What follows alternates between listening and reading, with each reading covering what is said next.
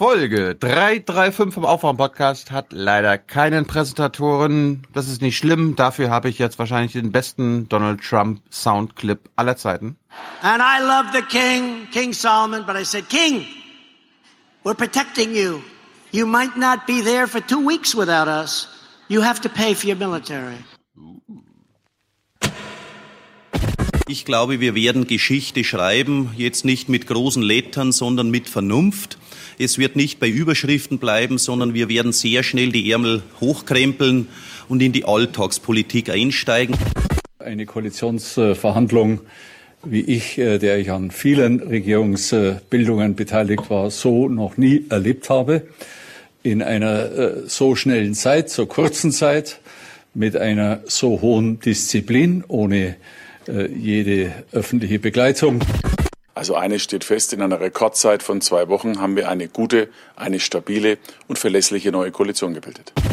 CSU-Vorsitzender Markus Söder. Wie klingt das für Sie? Ministerpräsident klingt eindeutig besser, denn wir haben heute die Koalitionsverhandlungen abgeschlossen mit einem stabilen Ergebnis. Ich hatte ja Stabilität den Wählerinnen und Wählern versprochen. Das können wir jetzt, glaube ich, gut einhalten. Aber dann geht der Blick ja jetzt weiter. Und die Frage, würden Sie das denn machen, CSU-Chef? Und trotzdem ist die Frage nach einer personellen Erneuerung auch da bei der CSU. Nochmal die Frage, würden Sie es denn machen, zumindest nicht mehr ausschließen, Ministerpräsident und Parteivorsitz? Bei Ihrer Schwesterpartei haben die dramatischen Wahlverluste der vergangenen Wochen dazu geführt, dass es da jetzt eine Personalveränderung ähm, gibt. Äh, und bei Ihnen geht das einfach so weiter, sagen Sie? Da gibt es keinen Wechsel?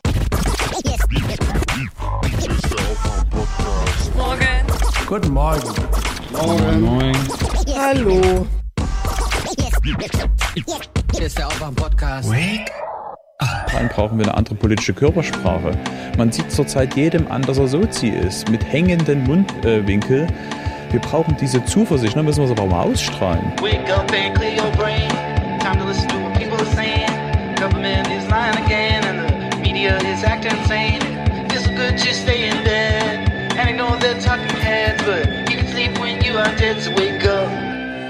Das muss die Zeit gewesen sein, als Friedrich Merz Mofa gefahren ist. Ja. Nein, da war Merz ist ja wesentlich jünger. Merz wird ja der nächste Kanzler dann. Ehrlich? Mhm. Das ist beschlossen von der CDU, habe ich Insiderkreisen erfahren, aber. Tja. Habt ihr nicht gewusst, ne? Na. Nee, habe ich nicht gewusst. Das Ingo Zamparoni. Ich sogar gesehen. Uh. Aber vergessen. Das also. Ingo, das, also, dass Ingo Zamparoni in eine Tagesthemensendung geht mit nur einer Frage an seinen Gesprächspartner. Ja, aber das ist ja die. Mutig. Das war ja die wichtigste Frage. Also inhaltlich am stärksten und am wichtigsten. Ja, ich würde sagen, es ist fast so krass wie hier rausgehen mitten im Interview. Ja. Also Ingo, ich meine, es ging um den Koalitionsvertrag, der äh, fertig ist, und Ingo hat nicht eine Frage dazu gestellt. Also was, was wollen Sie jetzt für die Bayern machen? Ja, wo waren die Schnittpunkte? Wo war's? Nö. Ja. Er wollte, er, er wollte wissen, Seehofer oder. Schöne, ja, er hat eine schöne Frage verpasst, wo man beides miteinander hätte vereinbaren können. Er hätte fragen können, lieber Herr Söder, welches Zeichen steckt eigentlich dahinter, wenn dieser Koalitionsvertrag, der ja zwischen Parteien abgeschlossen wird, nicht von Ihrem Parteivorsitzenden unterzeichnet wird? Hm. Das war nämlich so. Ja, Wie? Er hätte aber, er, was? Seehofer hat diesen Koalitionsvertrag, soweit ich weiß, nicht unterzeichnet. Hätte oder hat? Also ich habe gelesen, hat nicht. Oder war bei der Unterzeichnung nicht dabei. Wie auch immer. Ja, er muss doch. Das ist. Ja, bei der Unterzeichnung war, weiß ich nicht, die war ja gestern, glaube ich, ne? Oder war die, war die Sonntag? War das Sonntag? Weiß nicht. Guck nochmal nach. Also ich habe, ich habe, ähm, ich habe irgendwo ich hätte mich natürlich besser vorbereiten müssen. Aber ja. Äh, irgendwie, Seehofer hat seine, ich formuliere es jetzt wachsweich. Seehofer hat das, was man von einem Parteivorsitzenden bei Unterzeichnung und, also bei Aushandlung, Unterzeichnung und Präsentation des Koalitionsvertrages eigentlich zu machen hat, nach mir vorliegenden Pressemeldungen nicht erledigt. Auf jeden Fall hat Ingo quasi diesen Spruch eigentlich immer nur in Frageform formuliert. Schmeißen Sie diesen Seehofer endlich raus! Gut. Äh, wir begrüßen unseren Gast mal, eine alte Show. Wer hat den Verstand? Wer ist gut für unser Land? Die anderen Reporter kann man alle vergessen. Hans Jessen Show. Und Mr. Show hat gestern eine Show moderiert, über die wir gleich reden werden. Oh Gott. Äh, mach mal jetzt, weil mein Computer lärmt gerade schon wieder so. Also meines, meines Wissens, meines Wissens hat äh, Hans, äh, Hans gestern Ulrike Gero versus Michael Roth moderiert. Ja. Wer hat, wer hat überlebt? Beide. Hm. Wer hat gewonnen? Beide. das war ja kein Duell, sondern das war in der Landesver das war in der Landesvertretung Bremen zu Berlin. Die haben gesagt, wir machen mal eine Veranstaltung, öffentliche Veranstaltung unter dem Titel Europa neu denken. Und dann haben sie eingeladen Ulrike Gero eben mit ihrer äh, Vision beziehungsweise ihrer Utopie. Wir haben darüber hier ja auch gesprochen von einem, von der Republik Europa, dem Europa ohne Nationalstaaten, dem Europa der Bürger. In Und einem Satz zusammengefasst, sie wünscht sich das amerikanische Modell eins zu eins in Europa. Jein. Ähm, eben nicht. Äh, sie wünscht sich ausdrücklich nicht die Vereinigten Staaten von Europa. Die vielmehr wünscht sich äh, Michael Roth. Der war eben als, als sozusagen der, Euro, der Europaminister äh, oder Unterminister im Auswärtigen Amt äh, war da. Und die beiden haben sich dann sozusagen ähm, anhand dieser Utopie äh, relativ deutlich, aber freundlich, ähm, ja, diskursiv behagt mit unter Einbeziehung des Publikums. Und da haben natürlich ja, beide ihre Punkte gemacht. Deswegen, deswegen gab es da niemanden, wo man sagen kann, oh ja, der hat jetzt den anderen niedergerungen. Also mal so als Beispiel. Äh, Roth hat Giro eindeutig zugestimmt in dem, was in Europa so alles nicht funktioniert, ähm, dass, dass es keine Gleichheit der Stimmen gibt, dass das Parlament zu machtlos ist, dass der Europäische Rat zu viel Macht hat, dass die Kommission eine Bürokratie ist und, und, und. Da hat er ihr zugestimmt. Das waren Punkte für Giro, wenn man so will. Andererseits äh, hat Roth dann gesagt, ich glaube aber nicht, dass es funktioniert, wenn man den Menschen in Europa das nimmt, das nimmt, äh, was für viele einfach Stabilität bedeutet, nämlich den Nationalstaat. So, um, da hat äh, Roth ziemlich gepunktet. Und Giro war da insofern dann trickreich, als dass sie nämlich gar nicht sich eingelassen hat auf die Frage, soll jetzt tatsächlich der Nationalstaat abgeschafft werden, so wie wir das auch diskutiert haben, sondern sie hat gesagt, für sie ist das eigentlich teuflische der Europäische Rat, in dem die Regierungschefs der Nationalstaaten die ganze Politik macht. So, also da ist sie äh, ein Stück weit äh, ihrer eigenen äh, Linie gegenüber weich geworden, fand ich. Und von daher war das ein ganz interessantes Gespräch, ohne eindeutige äh, Sieger oder Verlierer. Beide haben ihre Punkte gemacht. Hm, gut, haben, sehr gut. Hast du mehr Applaus bekommen vor deinem Bremer Publikum als die beiden? Du Nein. kannst es hier zugeben. Nein, zu Recht nicht. Weil die Rolle des, des Moderators besteht ja eigentlich darin, die Diskutanten glänzen zu lassen. Ja, aber du bist ja nicht irgendein Moderator. Du bist das Buten- und Binnengesicht. Du bist Jens Jessen Show. Musstest du Autogramme geben oder so? Nein. Eine inhaltliche Frage noch? Hm? Ja, ich wollte auch, gab es Zuschauerfragen? Also ja, ja, ja. Also, also es gab sehr viele. Äh, Publikum hat sich gut äh, beteiligt. Äh, das Ganze war ja ähm, drei Tage oder vier Tage vor dem Start des European Balcony Projekts, das wiederum von äh, Gero und mhm. Robert Mendasse erfunden worden ist. Also am Sonntag Sonnabendnachmittag sollen in über, auf über 100 äh, Balkonen in ganz Europa als Rahmen eines Kunstprojekts soll eben diese Republik ausgerufen werden. Und äh, gleichzeitig wird damit die Europäische Rat und Kommission werden für entmachtet erklärt. Also sozusagen eine künstlerische Revolution.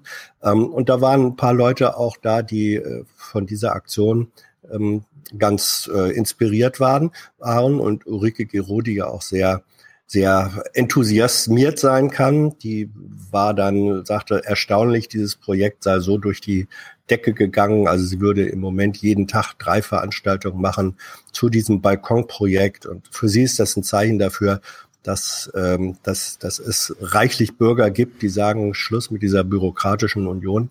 Wir wollen sozusagen die, Europä die Republik äh, Europa. Und für diese Position gab es von, von Leuten, die da Fans waren, auch einigen Beifall. Ja, also 2018 so einen Balkonstand zu machen, ist natürlich auf der einen Seite lustig, mhm. auf der anderen Seite äh, durch diese hundertjährige, wie soll man es nennen, Jubiläum oder was, äh, ist natürlich auch ein bisschen schwierig. Aber ich habe noch eine innerliche Frage.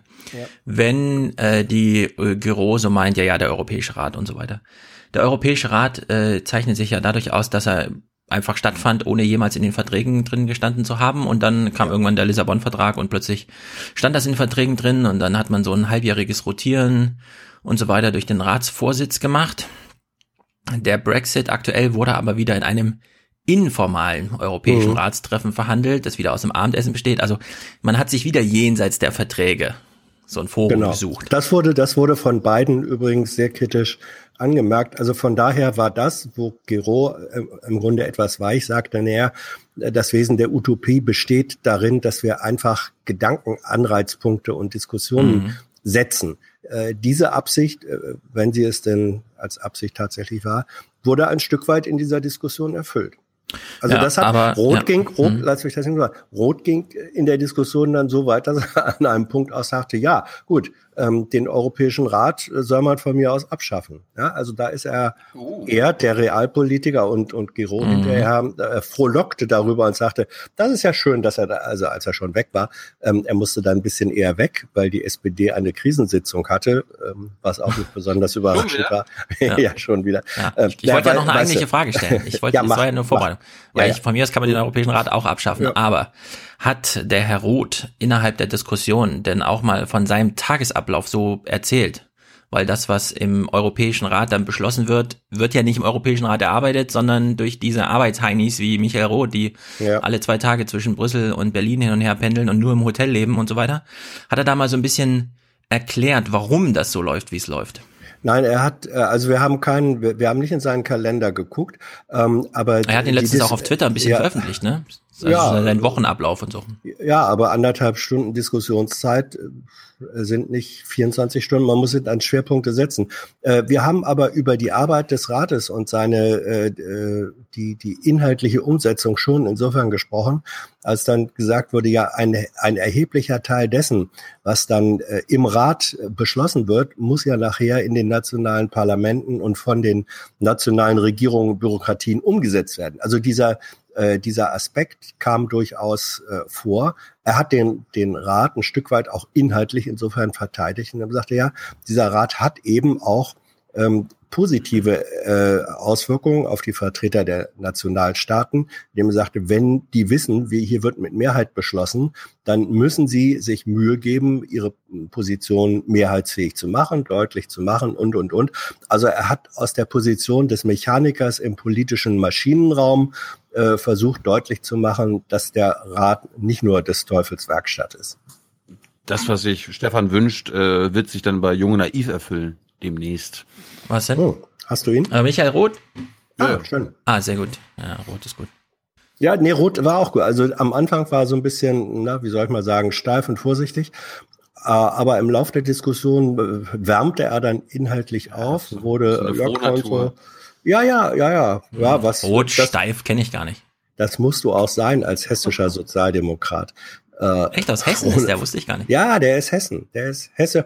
Also er verabschiedete sich dann auch Coram Publico, als er eben etwas eher gehen müsste. Und er sagte also, ähm, ein, als, als Sozialdemokrat noch dazu aus Hessen und dann in einer Koalitionsregierung, ähm, da gibt's eben auch manchmal Sitzungen, die man im normalen Sprachgebrauch als Krisensitzung bezeichnen würde. Und mhm. Hm? Sehr gut. Ja, gut. Also so gut, gesehen war das ganz gut. Ja, ja. Guter Mann, ich würde ihn gerne in, mit mehr Verantwortung sehen. Aber na gut, wir kommen auf die SPD bist, noch du zu bist sprechen. Doch, du bist doch auch Hesse. Inzwischen ja. Gut, noch irgendwelche Zwischenmeldungen oder wollen wir hier Begrüßungsrunde starten? Tribüne. Ye are many, they are few.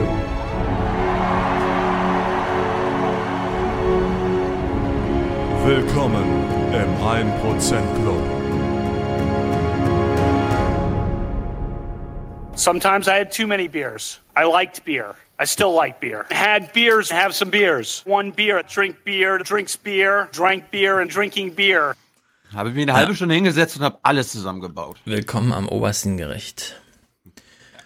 100 Euro von Peter und jetzt auch noch Friedrich Merz. Danke Merkel. Macht weiter so. Viele Grüße von Peter aus Bonn. Danke Angela Merkel. Ja. Ich habe hier auch so ein paar März-Clips rausgesucht. Mal gucken, ob wir sie nachher brauchen können.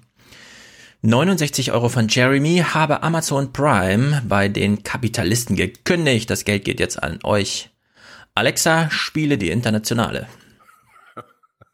Die Internationale von Hannes Wader von Spotify. Macht auf, verdammte dieser Erde,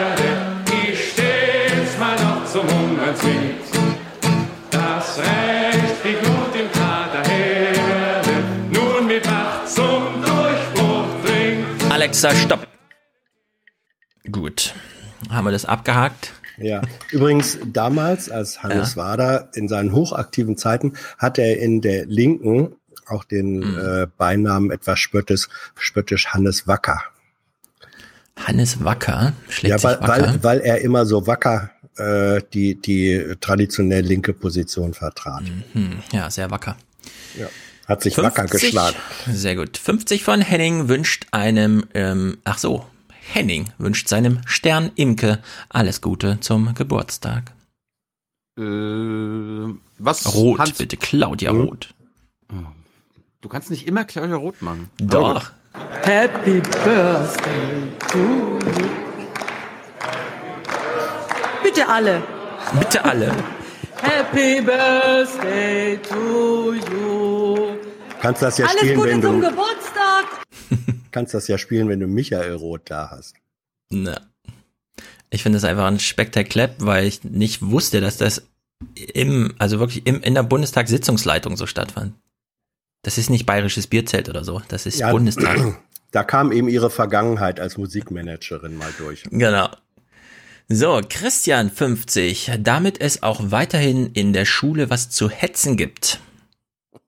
Was auch immer. Marlon schickt 50. Warte mal. Hm? Oder was, was, was nehmen wir denn da hier? Es kommen die Ausländer hier rein, machen die Hand auf und kriegen Handy, kriegen Klamotten und der Kuckuck? Das kann nicht sein so. Es kann nicht sein. Marlon, Gruß aus einer Fairtrade-Stadt. Wie zeichnet sich denn eine Stadt als Fairtrade aus? Wer weiß, wer weiß. Yannick 42, nur eines ist auf Dauer teurer als Bildung. Keine Bildung. Sehr treu. Sehr gut, Yannick. 33, 33 von Lars und von Michael. Ein schönes, lautes Hallo zum Aufwachen. Hallo! Hallo. Ja. Josephine hat auch mal zusammengezählt, 32,12 Euro für 1 Euro für jede Stunde Aufwachen im Oktober. Macht weiter so, Wunsch eine falsche Aussprache von AKK. So, Tilo kann natürlich sehr viele bekannte spielen. Ich habe neun. Ich habe neun aufgegabelt. Mach es mal dein. Okay. Annegret Kramp-Karrenbauer. Bauer. Mhm. Äh, Annegret Kramp-Karrenbauer. was? Was, was, was, was, was, was ist da los, Leute? Lernt es doch einfach mal. Miriam ja, 30. Ja? Wäre sonst respektlos. Richtig. Es kann nicht jeder so einfache Namen wie Stefan Schulz oder Thilo Jung haben. Ach, selbst das ist schwierig. Da 1000 Hs ja. zu viele, PHs, alles Doppel-F, alles schon gehabt. Mhm. Schulz mit Doppel-F. Ja. Hans, Jessen, ja, genau. Hans Jessen schreibt nie jemand falsch. Ja. Thilo und Stimmt. Stefan, jeder zweite. Ja. Ihr hört das mein Computer ein bisschen rauschen, das hört gleich wieder auf. Macht euch keine Sorgen, hier fliegt nicht ins die Luft. 30 Euro von Miriam, da der BAföG-Antrag viel zu spät bearbeitet wurde, erst jetzt wieder eine Spende für eure tolle Arbeit. Ich fordere wie immer eine Folge zur Bildung in Deutschland. Schreibe gerade meine BA zum Thema Diagnostik in der inklusiven Schule und ich kann euch sagen, es sieht düster aus. Da hilft nur noch Podcast hören, um die Laune aufzubessern. Liebesgrüße auch an Hans und Tyler, macht weiter so. Kleiner Hinweis ähm, auf die bitte auf die Homepage des Deutschen Kulturrats äh, gehen. Die haben, da findet man ein, ein aktuelles Dossier unter dem äh, Titel zur Inklusion. Und da wird mhm. sie, da haben viele Menschen, die im Kulturbereich, auch in der Pädagogik tätig sind, ähm, gute Artikel und Bestandsaufnahmen zum Thema Inklusion geschrieben. Da wirst du fündig. Das wird dir weiterhelfen. Ja, nur ähm, du verweist jetzt wieder auf so ein Gremium, das expertenmäßig zusammensitzt, aber es gibt tausende Schulen in Deutschland und die Diagnostik muss ja irgendwo stattfinden, dezentral. Und ob irgendwo gute Papers geschrieben werden, sagt leider wirklich nichts über die Motivation oder auch die Kompetenz derjenigen, die dann diese im Grunde soziale Selektion da vornehmen müssen. Ja, richtig, völlig klar. Also ich wollte auch da mit dem Hinweis nicht meinen, dass dadurch, dass dadurch von den Experten alles äh, Mhm. übernommen wird. Im Gegenteil, diejenigen, die sich vor Ort darum kümmern, die finden da vielleicht etwas, was sie in ihrer Arbeit bestärken und unterstützen kann. So rum war es gemeint. Ja. Gut, Ach so, jedenfalls genau. Hans, Hans, Mhm. Hans Jessen Show ist für für Mitmenschen. Allemal. Allemal. Marie, 30. Sebastian, 30, sehr gut. 25 von Urheberschaft unklar. MW, habe ich mir mal rausgeschrieben. Schöne Grüße aus, dem, aus den Niederlanden. Gehe jetzt Puffjes essen. Das ist gut für unser Land. So eine Haltung. Es waren so Ja. 45 Euro über den Schnitt. Bereut? Na, überhaupt nicht. Wir haben Riesenrad gefahren und haben schön Puffjes gegessen. Also dieser Enthusiasmus dieser Frau ist. Ja. Dafür liebe ich Bremen. MW ergänzt, danke fürs auf dem Laufenden halten, was so los ist in D plus Welt, Deutschlandwelt. 25 Neven, ebenso 20 Wiebke, Sophie, mein studentischer Beitrag für eure Arbeit, danke, wir sagen auch danke. Katja schickt uns monatliche Unterstützung mit einem Smiley. Dirk. Dirk weist uns nochmal darauf hin, ich spiele die Langversion. Nichts ist für free und wenn du irgendwas konsumierst, was du, wofür du nicht bezahlst, dann muss irgendjemand dafür bezahlen und dafür gibst du irgendetwas her. So ist es, Leute.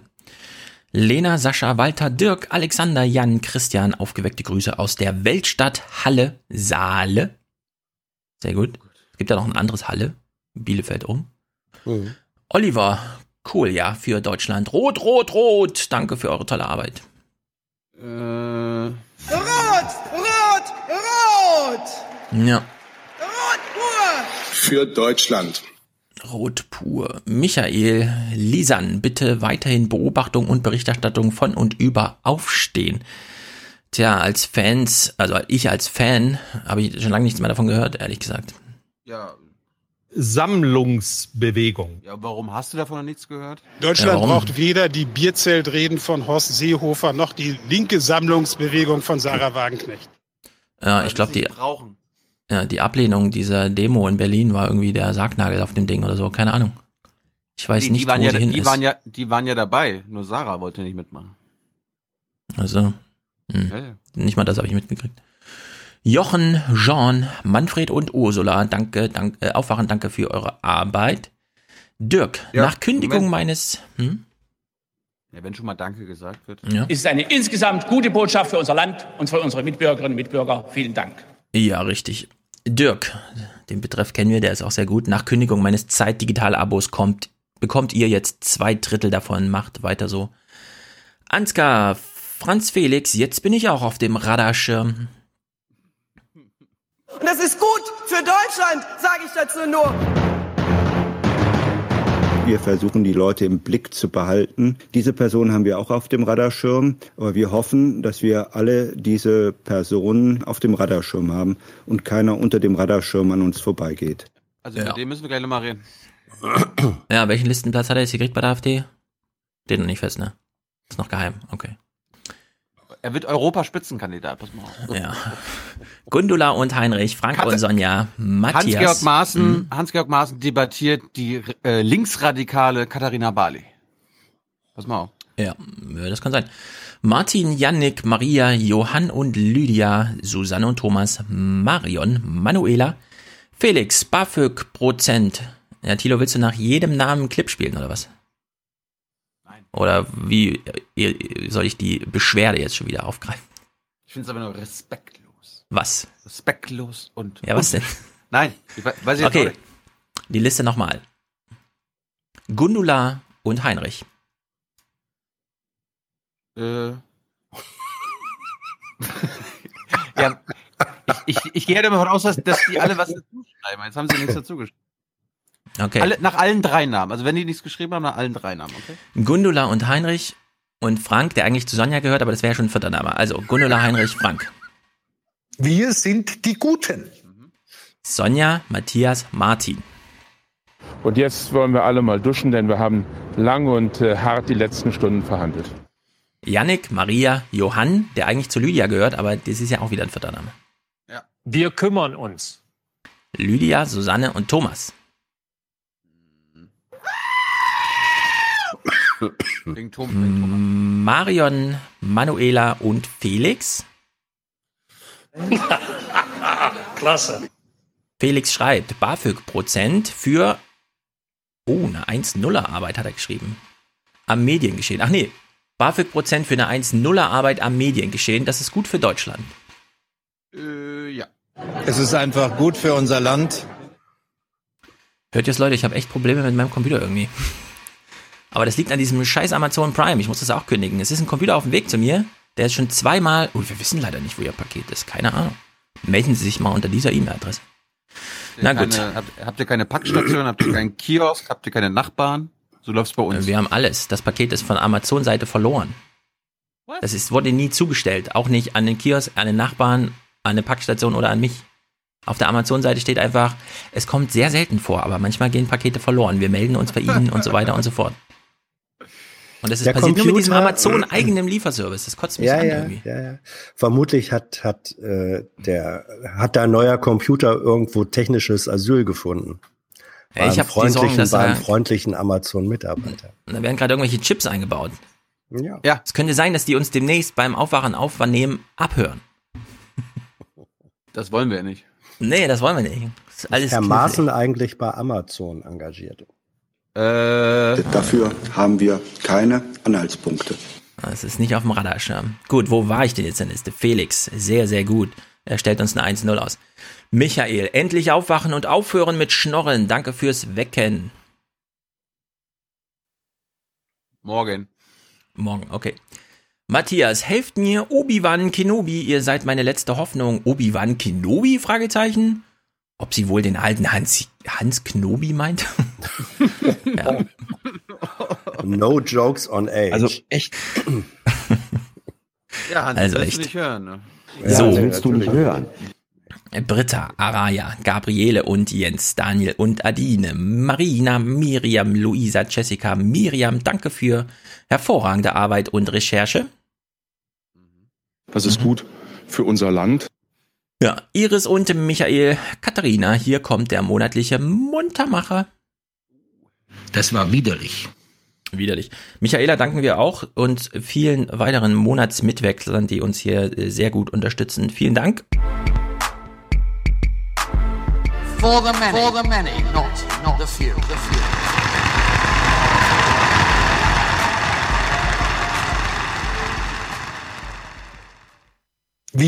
Ah, Ja. Erstmal ist verpasst. äh, Drück einfach. irgendwas.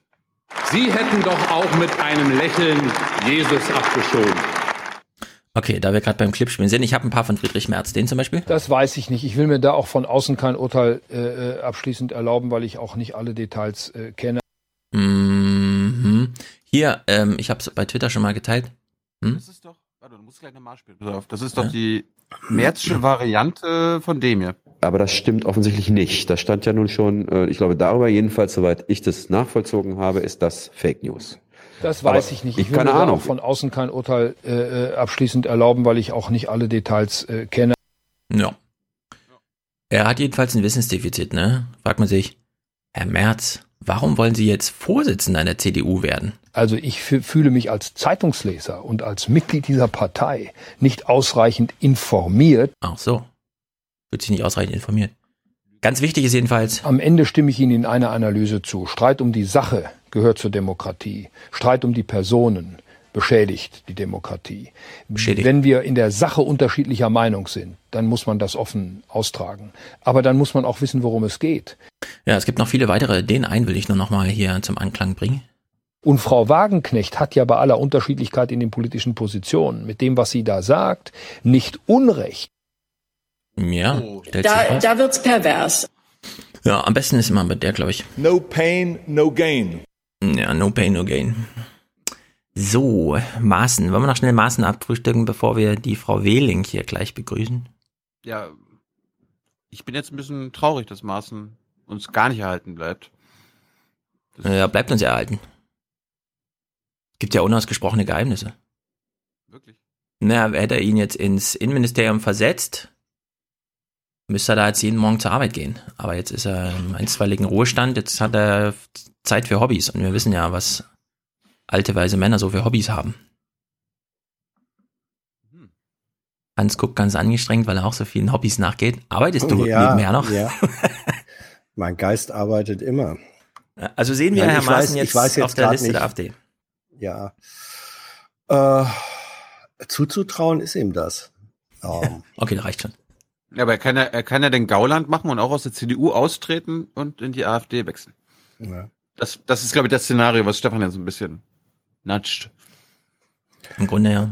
Alles, alles ist man, man kann ja jedem nur empfehlen, sich äh, den Text dieser Maßenrede vor diesem Bern-Club, der dann ähm, auch ins Intranet gestellt wurde beim ja, von ihm selbst. Mhm. von ihm selbst, sich diesen Text, der ist ja inzwischen verfügbar auf mehreren Quellen, sich den mhm. durchzulesen. Äh, Und das ist das Dokument ähm, äh, der, das Dokument einer laut ausgesprochenen Bitte, schmeißt mich endlich raus, damit ich hier ein Märtyrer und Opfer sein kann. So, also ja. einen solchen Text mit diesen Klopfern da drin, ähm, den dann für 3000 Leute lesbar äh, ins Netz zu stellen, äh, damit sagt er ganz deutlich, ich will, dass das in die Öffentlichkeit kommt. Und ihm war, ja. muss auch völlig klar gewesen sein, dass mit der Veröffentlichung Seehofer der ihm lange genug die Hand unter den Arsch gehalten hat, er nötigt Seehofer, ihn rauszuschmeißen.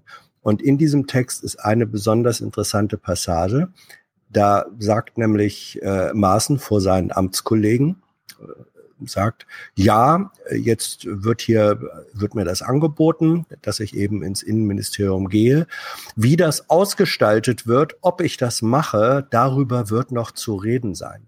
Also mhm. er deutet, er deutet, ja, äh, aufmerksames Lesen lohnt sich da. Er deutet in dem Text schon an, dass er sagt, das ist doch nicht etwa so, dass ich dankbar bin dafür, dass der Seehofer mich hier zu retten versucht.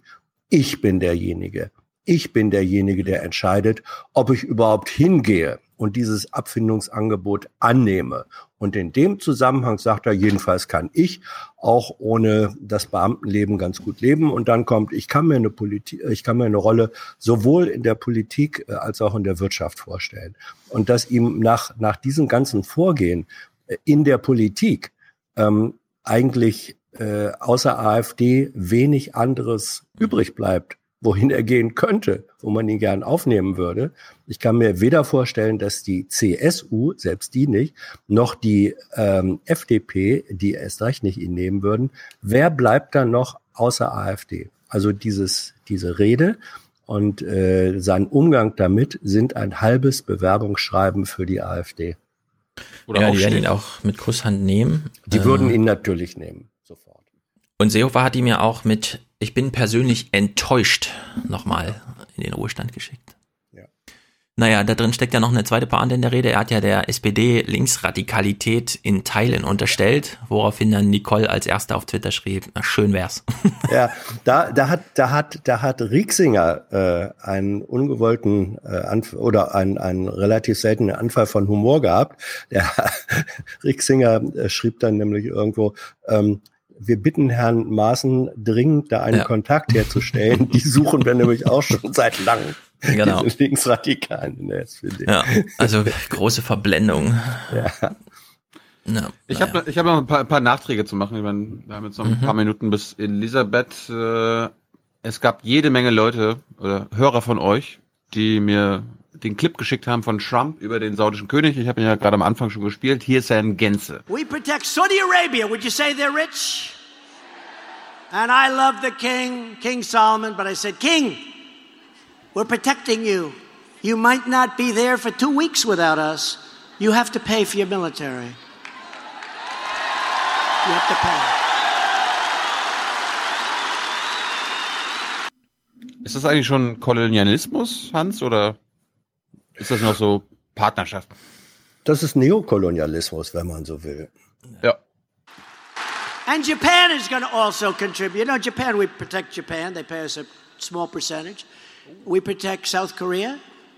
They pay us. And by the way, we're doing great on North Korea, but South Korea, they got to reimburse us. They got to reimburse us. He is my PayPal.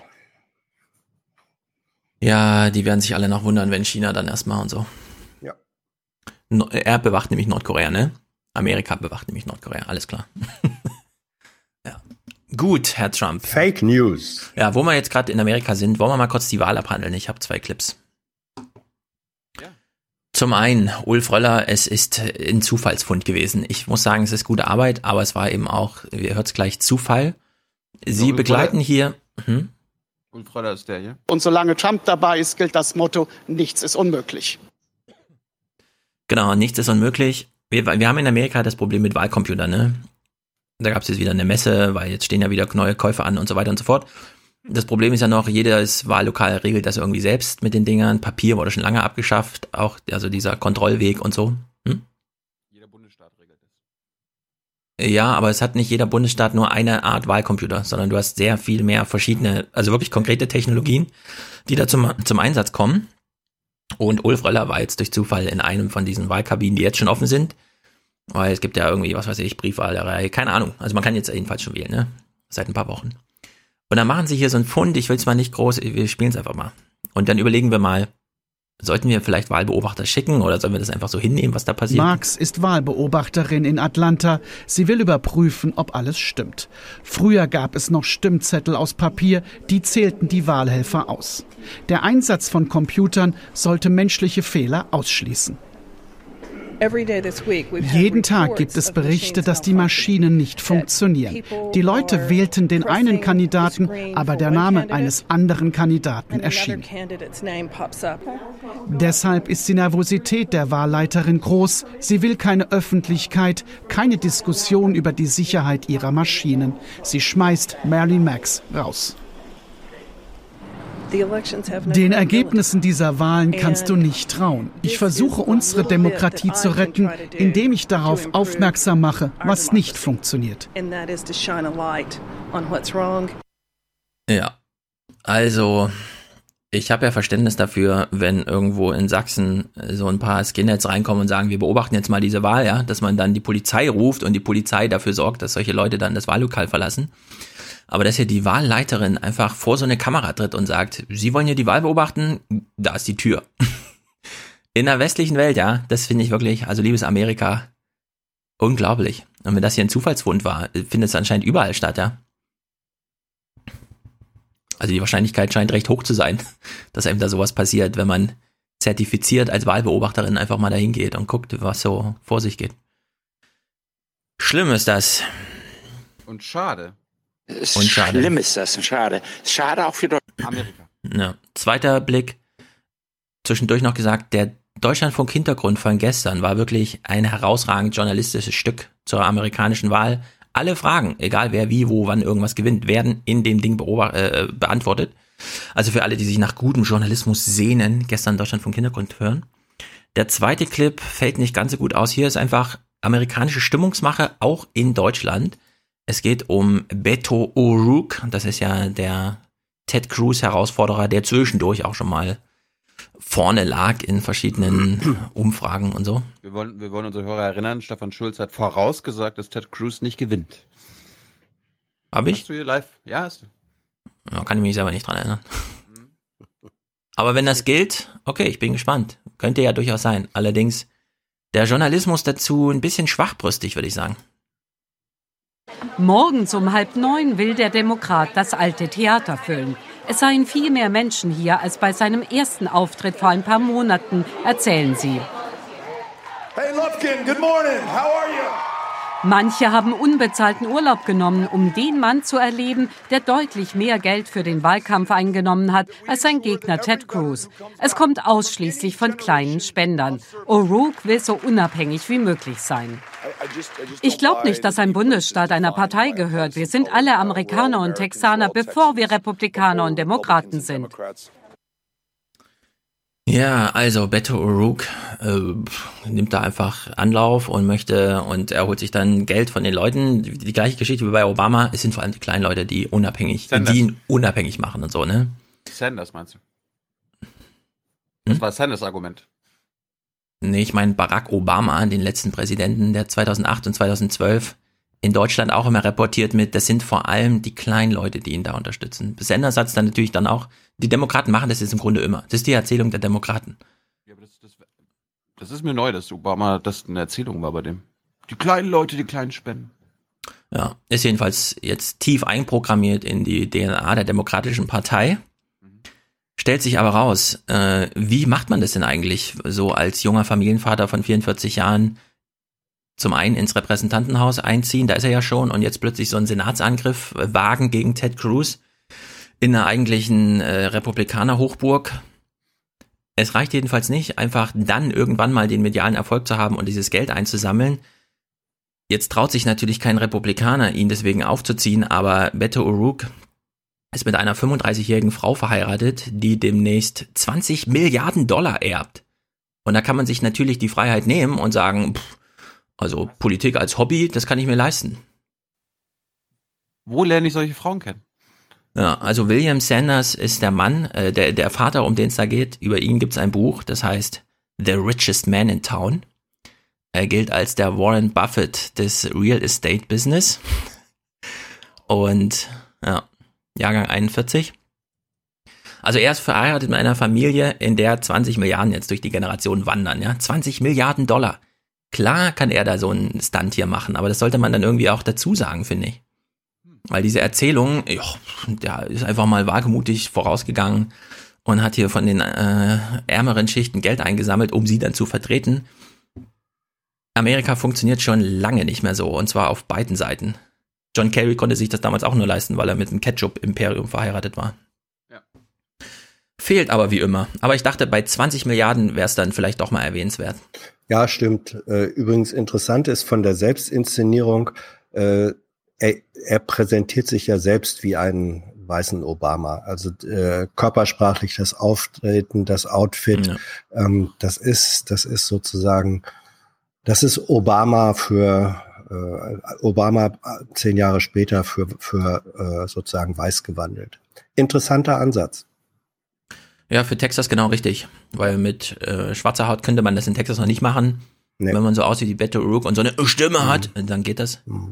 Er lässt sich ja, also er reizt es ja wirklich aus, ne? Er lässt sich ja als, er macht ja keine Autofahrt mehr irgendwo hin, ohne dass nicht irgendein Podcaster neben ihm sitzt und ihn nochmal das Mikro Ja, ja. reinhält und so tausend Geschichten, alles zugekleistert mit dieser Story. Aber nirgendwo wird das erwähnt, ja. ist ja wirklich nirgendwo Thema. Dass die Republikaner das nicht als Gegenargument verwenden, verstehe ich, aber diese auf demokratischer, auch auf dieser journalistischen, wir machen das hier, um dich zu unterstützen und so weiter. Da muss man das irgendwie mal erwähnen, finde ich. Das sollte äh, Thema sein. Weil da ist Stimmt. einfach politische Marktschließung, ja, greift da einfach. Ja. Naja, das ist jedenfalls nicht noch Hobbytum, was da stattfindet. Sind wir mal gespannt, was heute Nacht passiert. Der Ja. Begriff des Amateurs kommt ja historisch auch daher, dass es Leute waren, die als Amateure den Sport betreiben könnten, konnten, weil sie so reich waren, dass sie Genau. nicht davon leben mussten. Also Ja. die, die Amateure, ganz im Gegensatz äh, zur heutigen äh, Bedeutung des Begriffs, vom Ursprung her, war, war es die Bezeichnung für Leute, die scheißend reich waren Mhm. und im Gegensatz zu den armen Profis, die von den Einnahmen ihrer Sportbetätigung leben mussten, konnten die es sich mit dem Hintergrund ihres Reichtums leisten, es aus Liebhaberei zu machen. In dem Sinne ist er ein Amateur. Stimmt. In diesem Sinne. Apropos Ja. Amateur, wollen wir mal gucken, was die Amateure bei der SPD so sagen, wie die Stimmung ist, die Linksradikalen. Es geht darum, dass wir die Zukunftsherausforderungen für die Menschen, wir machen Politik für die Menschen in Deutschland, dass wir die lösen, dass wir den rechten Populisten die Stirn bieten, dass wir zeigen, die SPD ist weder müde noch tot. Wir verwalten nicht den Niedergang, sondern wir sorgen dafür, dass es wieder aufwärts geht mit der SPD. Daran arbeiten alle mit. Ich bin überhaupt nicht damit beschäftigt, andere zu kritisieren, sondern ich kümmere mich darum, meine eigenen Beiträge dazu zu leisten, dass die SPD eine moderne, eine gerechte linke Volkspartei ist. Daran arbeite ich, mache selbst auch Vorschläge dazu. Das betrifft auch die Alltagspolitik. Dass bei so einer Frage wie dem Dieselskandal die Leute wissen, da knallen jetzt nicht die Korken bei den Automobilkonzernen, sondern wir sorgen dafür, dass betrogene Autofahrer keinen Cent dazu bezahlen müssen. Wir kümmern uns um Luftreinhaltung in den Städten. Wir machen den Konzernen Druck, dass emissionsfreie Autos nicht in Japan oder China gebaut werden, sondern hier. Oder um ein anderes Beispiel zu nennen, wir hören damit auf, Kriegswaffen äh, in Kriegsgebiete Ah, äh, und Diktaturen zu liefern. Äh, Waffenexporte in solche Länder müssen aufhören. Wir müssen klare Positionen als SPD entwickeln. Daran arbeite ich mit und nicht an Personaldebatten, denn die bringen uns nicht weiter. Mhm. Schade, dass das Mikro nicht an war, was sie ihm da in die Nase gehalten haben. Bei, bei Heiko Maas war das Mikro an. Personelle Veränderungen seien derzeit nicht hilfreich, heißt es bei vielen. Die SPD hat in den letzten 15 Jahren ihre Probleme immer zu Macht- und Personalfragen gemacht. Was wir davon haben, das erleben wir heute. Und deshalb hoffe ich, dass es dieses Mal anders wird. Wenn nicht, wird nichts besser werden. Mhm. Ich habe auch noch einen bei, Stegner-Clip. Ich fand bei Heiko Maas äh, cool, dass er frisch aus dem Berghain ins Willy Brandt-Haus gegangen ist. Hm.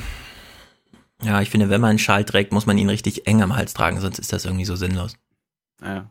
Der ist, da ganz in schwarz, ja, er ist cool. so ganz in schwarz mit einer coolen Hose, so eine enge Hose gekommen mit Sneakern. Also der Heiko, Ja. der Heiko ist schon ein Style, Alter. Ja, der bewirbt sich hier. Er möchte gern die Gunst von Kevin haben oder so. Ich habe auch noch den Stegner-Clip. Die SPD will ja jetzt, will ja jetzt kein neues Personal, haben wir eben schon von ihm gehört, aber ein Anspruch an den Erneuerungsprozess hat er dann doch. Das war ein Warnschuss und die SPD kann ja nicht zugucken, wie die Umfragewerte immer weiter nach unten gehen. Wir können ja nicht den Niedergang verwalten, sondern es muss da Veränderungen geben. Ich sage aber auch, wir werden an uns selber arbeiten müssen als Partei und werden das auch schneller machen müssen, als wir uns vorgenommen hatten in dem Erneuerungsprozess. Ja, der Erneuerungsprozess muss jetzt beschleunigt werden. Fand, findest du eigentlich seine Schal-Performance besser als Ja, das ist völlig Maas? sinnlos hier. Nur um die, Sch- also, nur um den Hals, also um die Schultern legen. Das ist aber nur Gaga-Hand. Ja, eben. Das sieht so ein bisschen aus wie der verzweifelte Fan eines, sagen wir mal, Viertliga-Clubs nach einer horrenden Niederlage. Aber wenigstens keine hautenge Lederjacke. Ja, das stimmt. Ja, man Er kann leider nur er noch Stilkritik machen. Ne? Bleibt nicht mehr viel übrig bei der SPD. 13 Er war- Prozent jetzt, Er 14. war ja der, er war ja der Erfinder der im Intro äh, angesprochenen herunterhängenden sozialdemokratischen Ja. Mundwinkel. Glaube ich auch. Also die, die hat er, die personifizierte große Koalition der herunterhängenden Mundwinkel wurde geschlossen zwischen Stegner und Merkel. Hm, das stimmt. Man sieht zurzeit jedem an, dass er Sozi ist, mit hängenden Mundwinkel. Wir brauchen diese Zuversicht, ne? müssen wir es aber mal ausstrahlen.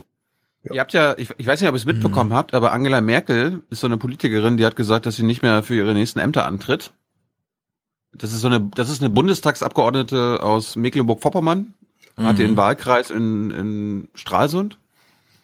Ja, so. Ja. Und das Nordmagazin hat sich mal mit dieser Personalie befasst und hat mal die Leute vor Ort, ihre eigentlichen Wähler gefragt, wie die das so finden.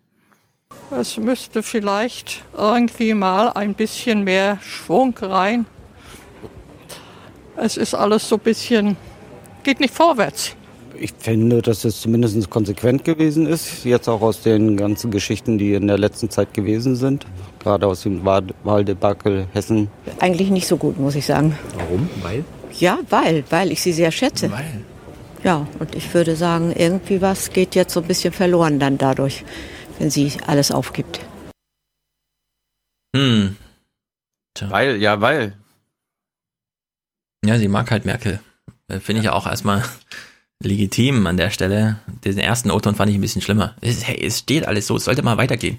Wenn man sie, da muss man sich echt fragen, ja, wohin weiter und so. Findest du, die Gesellschaft verändert sich zu langsam? Ist hier das zu wenig Stress hier gerade, ja? Hm, na gut. Ist- Ist auf jeden Fall einer meiner neuen Lieblingsclips. Es müsste vielleicht irgendwie mal ein bisschen mehr Schwung rein. Ja. Es ist alles so ein bisschen, geht nicht vorwärts. Ja. Angela Merkel war jeweils der Star in Stralsund und Stralsund wird sie auch vermissen.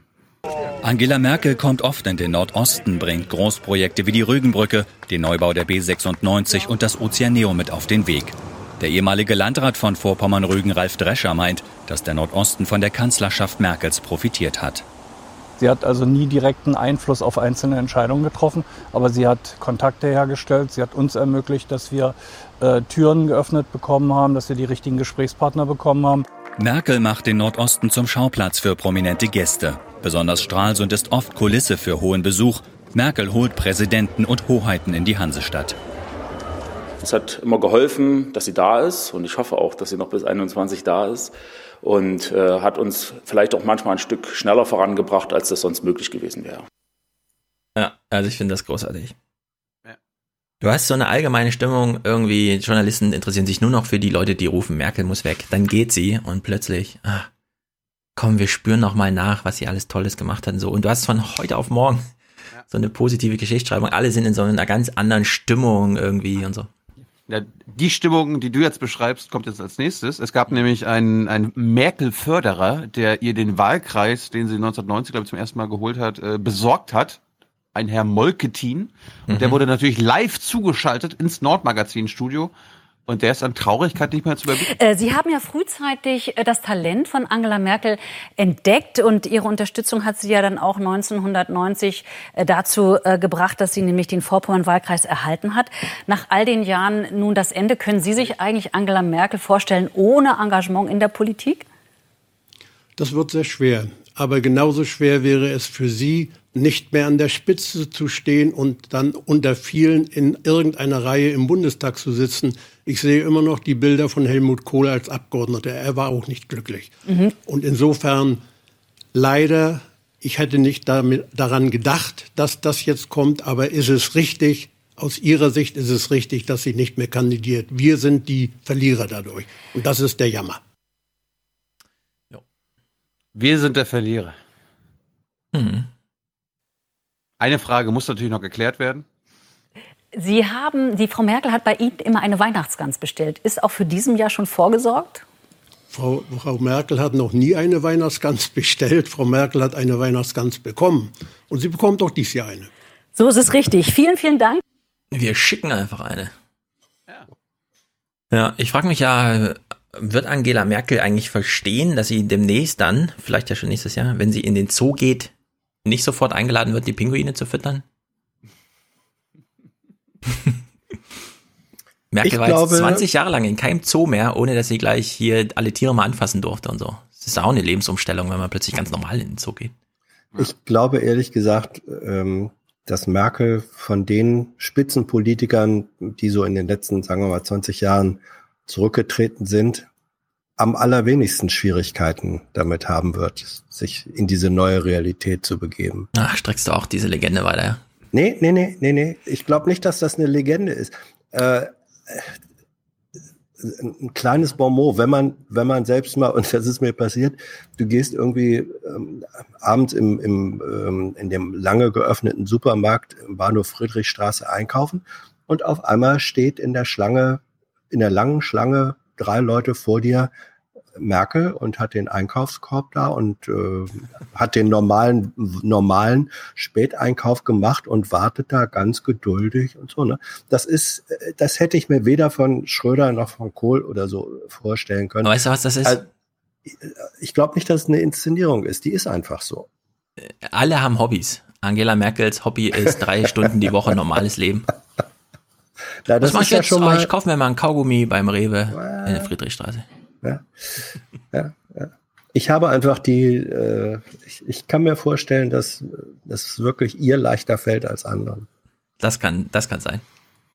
Gut, wir schalten jetzt nach Köln zu Elisabeth Wehling. Sie lehrt an der Berkeley-Universität, einer Elite-Universität in, den Amerika äh, in den amerikanischen Staaten, in den Vereinigten Staaten.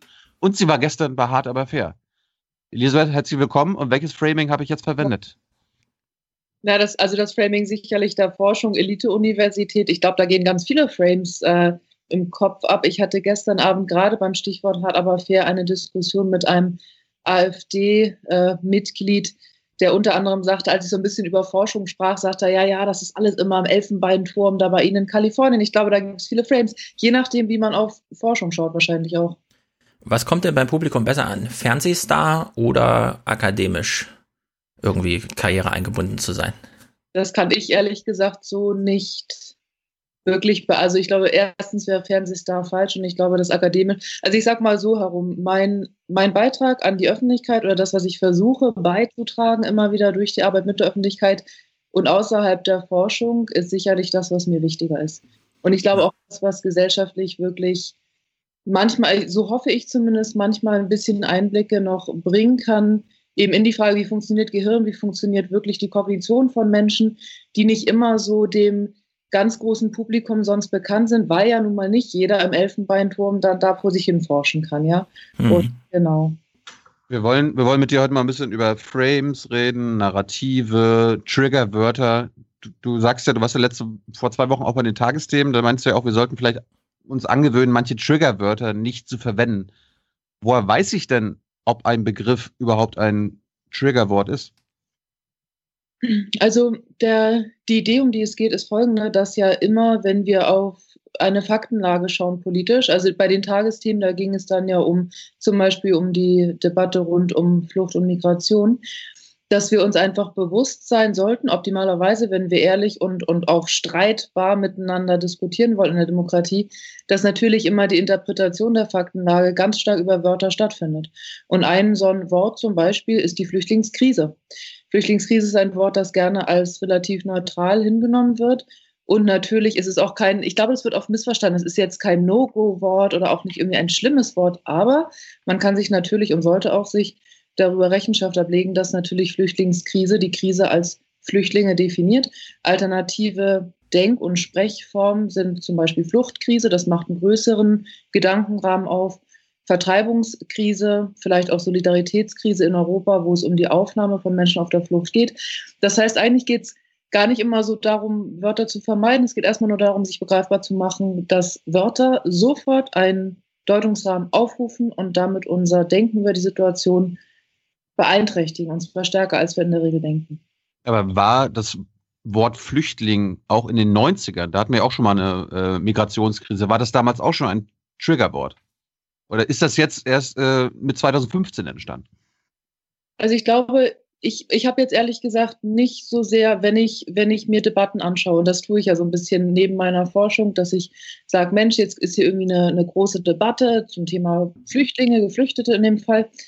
Dann schaue ich nicht so sehr auf die Frage historisch, wie ist das Wort früher mal benutzt äh, worden und was hat es dann bedeutet? Oder also oft höre ich auch, dass Leute sagen, was ist denn eigentlich die Bedeutung oder die griechische Wurzel dieses Wortes oder so. Es geht mir eigentlich immer viel mehr, wie auch unseren Gehirnen, um die Frage im aktuellen Kontext, wissend, was wir wissen, auf die Fakten blickend, auf die wir eben kollektiv blicken. Welche Bedeutung schafft dieses Wort? Ja, äh, Wort, ich will mal anknüpfen an Wort, weil wir beobachten dich natürlich auch dadurch, dass du medial dann immer mal wieder auftauchst. Die gestrige Sendung habe ich allerdings nicht gesehen. Da hat mich Hans nicht darauf hingewiesen. Hans hat sie gesehen, aber äh, anknüpfend an die letzte Tagesthemensendung, wo wir dich gesehen haben, wo du ja, oder sagen wir mal so, immer wenn das Framing als äh, Heuristik für die Allgemeinheit nochmal fruchtbar gemacht wird, vor allem dann über dich, ist meine Kritik daran immer, naja, aber Framing, äh, klar kann man jetzt bestimmten Politikern in einer bestimmten Wortverwendung eine besonders große Intentionalität unterstellen zu framen.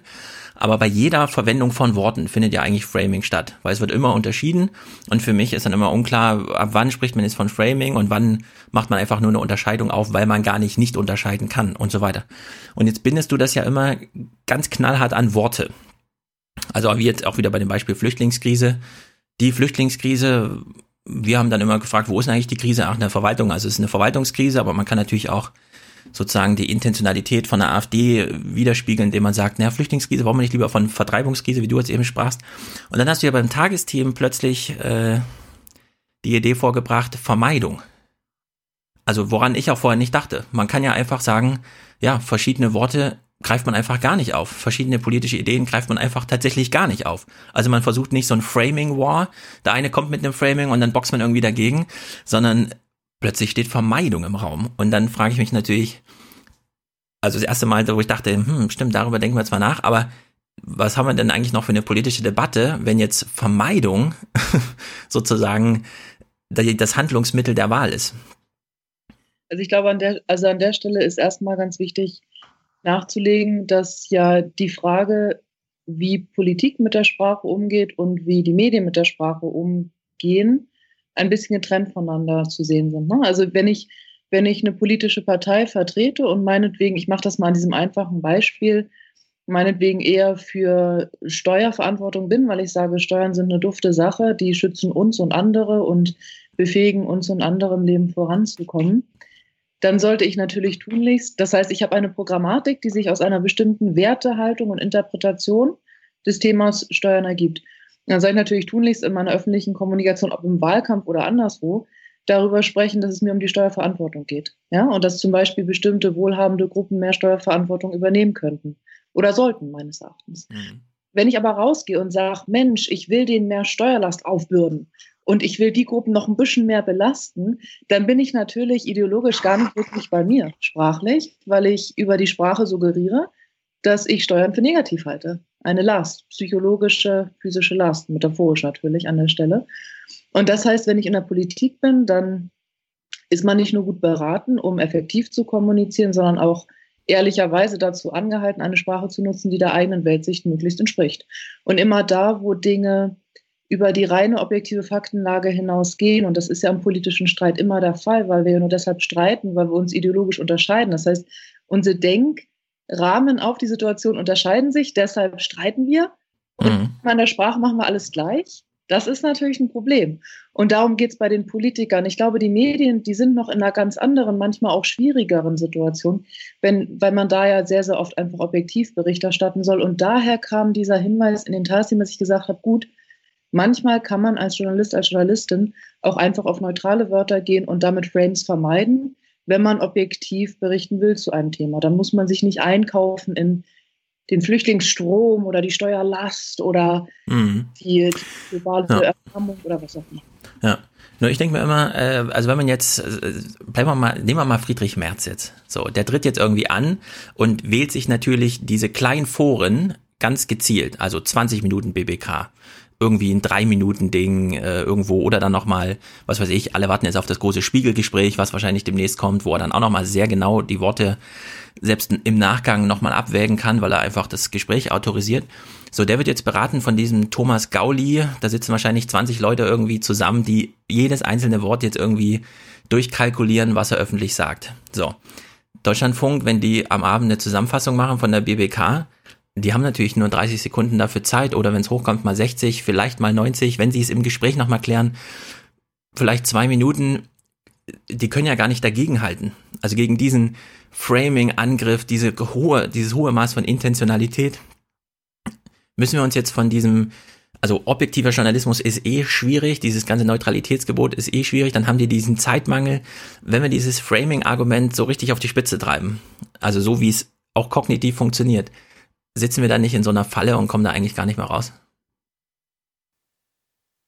Ich glaube, Hans, du wolltest was sagen, oder? Ja, ich möchte was dazu. Das passt an der Stelle ganz gut, weil ich äh, glaube, Stefan verwendet jetzt einen Framing-Begriff, der ein anderer ist als der, der eigentlich der richtige wäre. Ähm, ich gehe davon aus, dass du mit Framing eigentlich eher das meinst, was im Kopf immer stattfindet wenn eine Information, ein Wort neu reinkommt.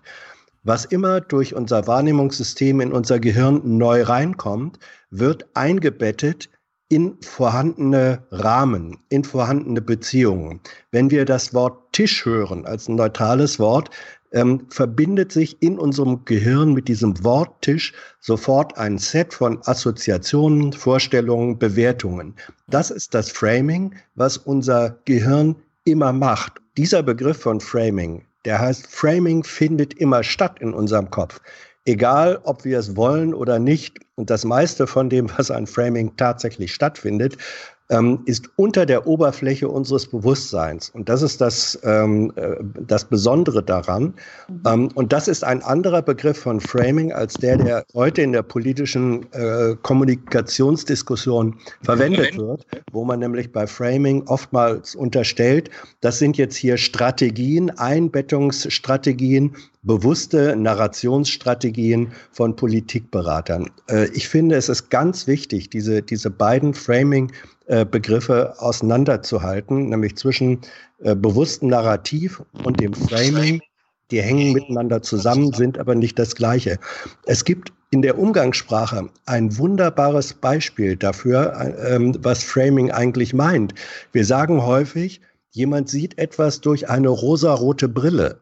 Genau das ist Framing.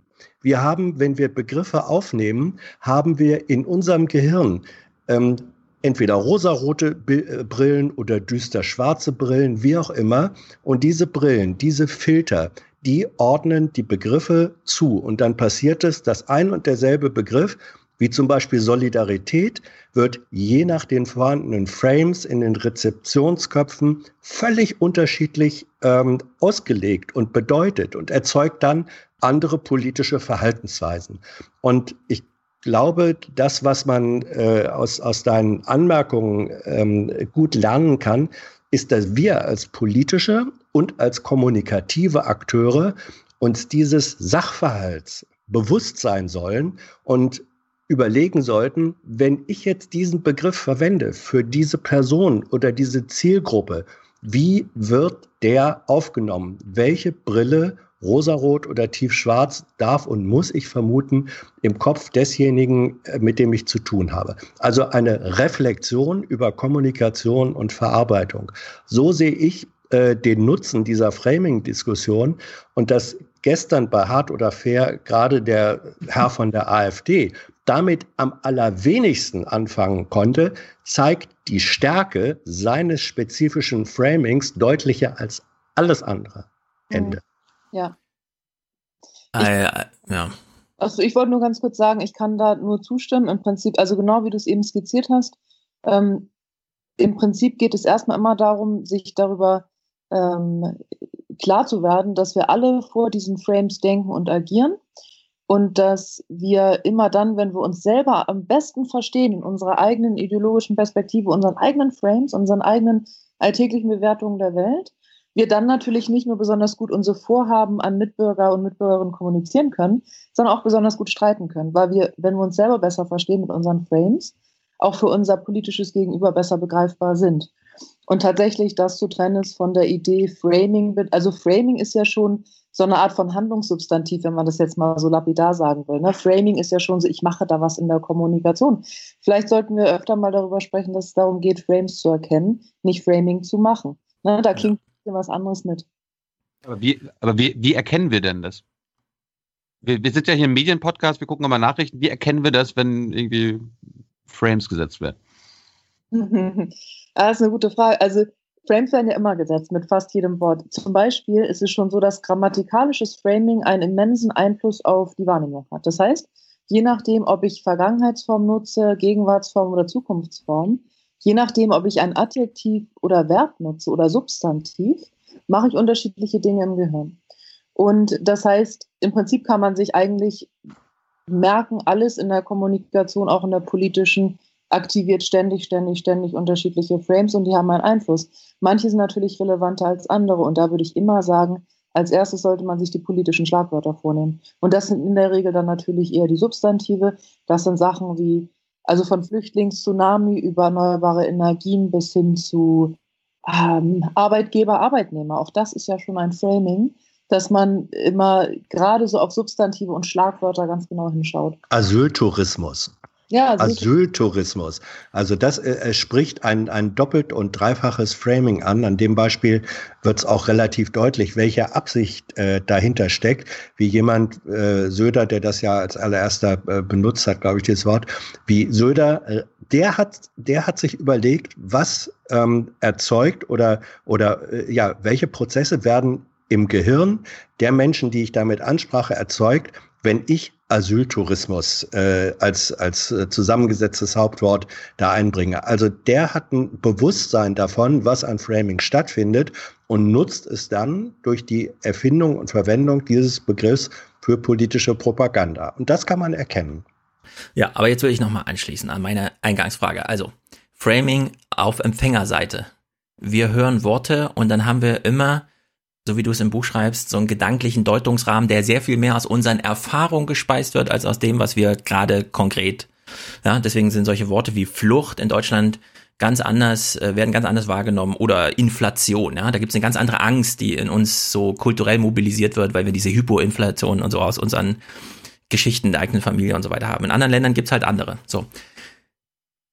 Und ich habe ja eben gemeint, meine Idee davon auf Senderseite ist, naja, gut, Menschen verwenden halt Worte, die denken selber nicht drüber nach, aktivieren trotzdem diesen Frame und keinen anderen. Politiker können natürlich, da sie sehr viel mehr Vorbereitung in ihre Sprechakte legen, ganz anders damit umgehen. Also viel geplanter mit, mit dieser, mit diesem Empfängerspielkasten aus historischer Erfahrung und so weiter spielen. Und ich verstehe noch nicht genau, wo jetzt der große Unterschied ist zwischen dem kleinen Framing, dass ich im ganz normalen Sprechen, man braucht ja irgendwelche Worte, also macht irgendwelche Unterscheidung, und dem großen, Politiker setzen sich hin und machen Strategieplanung und dann wird die Rede fünfmal verändert und dann ist sie halt da. Das sind doch gleiche Arten von Framing, nur bei den einen mehr Intention auf der Senderseite und bei den anderen eben weniger, aber es ist trotzdem erstmal die gleiche Funktionsweise von Framing, oder nicht? Also die Funktionsweise ist in der Politik und im Alltag ein und dieselbe. Und zwar ist es ja, also letztlich sind wir, ob wir in der Politik sind oder nicht, sind wir alle Mitbürger und Mitbürgerinnen in der Demokratie. Ne? Und das heißt, wann immer wir kommunizieren, mit wem auch immer, über politische Gegebenheiten, sollten wir natürlich möglichst uns möglichst ideologisch begreifbar machen, damit wir eine gesunde, schöne, transparente, streitbare, meinetwegen auch sehr streitbare, aber immer noch faire, gute Demokratie haben. Und ich mache es mal am Beispiel klar. Also erstmal muss ich vielleicht dazu sagen, ich halte überhaupt nichts von, von der Modeerscheinung, dass Politiker und Politikerinnen sich von, ich sag mal, externen Beraterteams irgendwelche ähm, Wörter zuschreiben lassen, die gar nicht vielleicht immer der eigenen politischen Programmatik äh, entsprechen oder da, also ich sag mal, dieses konstruierte Reden. Ich finde ja ein ideologisch transparentes Reden, ja. Muss man dafür Vorarbeit leisten? Ja.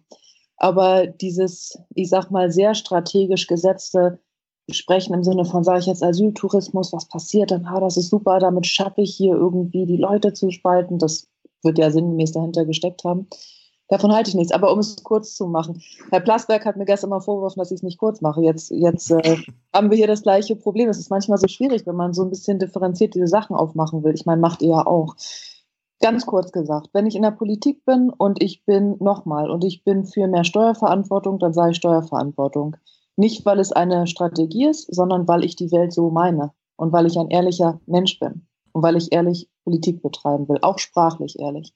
Wenn ich beim Friseur sitze und lass mir meine Strähnchen nachfärben oder so und führe eine Unterhaltung über Steuern und der Friseur sagt immer, ja, die Steuerbelastung und dies und das und jenes und ich halte Steuern eher für eine Verantwortung, dann bin ich natürlich gut beraten, als Mitbürgerin zu sagen, ich finde die Steuerverantwortung tatsächlich könnte gerade in den und den Gehaltsgruppen noch mal ein bisschen stärker übernommen werden. Und ich glaube, jetzt so die, die Allerreichsten noch aus dieser Steuerverantwortung sich selbst und anderen gegenüber zu entlassen, ist nicht immer die beste Idee. Das heißt, ehrliches Sprechen, seine Frames kennen, funktioniert auf beiden Ebenen. Ja, aber ist es so einfach, sich, also ist diese Rolle des Schiedsrichterseins so einfach einnehmbar? Weil in dem Moment, wo ich jemandem sage, dieses Frame ist aber so und so deutbar, nämlich als, was weiß ich, Besitz, Besitzstandswahrung und so weiter, dann verhalte ich mich doch auch politisch in dem Moment, nur auf einer anderen Seite, mit anderen Frames. Ich stehe, ich, also ich kann doch nicht für mich behaupten, plötzlich der Schiedsrichter mit der neutralen und objektiven Sicht auf diesen Sachverhalt, den wir gerade thematisieren. Also so läuft doch die politische Diskussion ja. heute gar nicht. Es gibt doch überall nur immer Seiten, die gegeneinander stehen. Genau, und das, also das, was ich eben aufgezeigt habe, das war auch nicht objektiv gemeint. Das war gemeint als eher neoliberale Sicht auf Steuern versus eher progressive Sicht auf Steuern. Also die Frage eher sozialdarwinistisch ausgerichtete Gesellschaft, ergo wenig Steuern für die vermeintlich Stärksten oben an der Spitze, weil Belohnung für die Starken, das bringt die Gesellschaft voran. Oder eben eher die fürsorgen progressive Sicht auf die Dinge, Kooperation, Gegenseitigkeit, Schutz und, und Befähigung für alle, ohne Ansehen ihrer Herkunft. Und im Übrigen am Begriff, am, am, am Begriff Steuern, äh, an dem Wort Steuern lässt sich auch zeigen, wie man dann auch andere Frames aktivieren kann.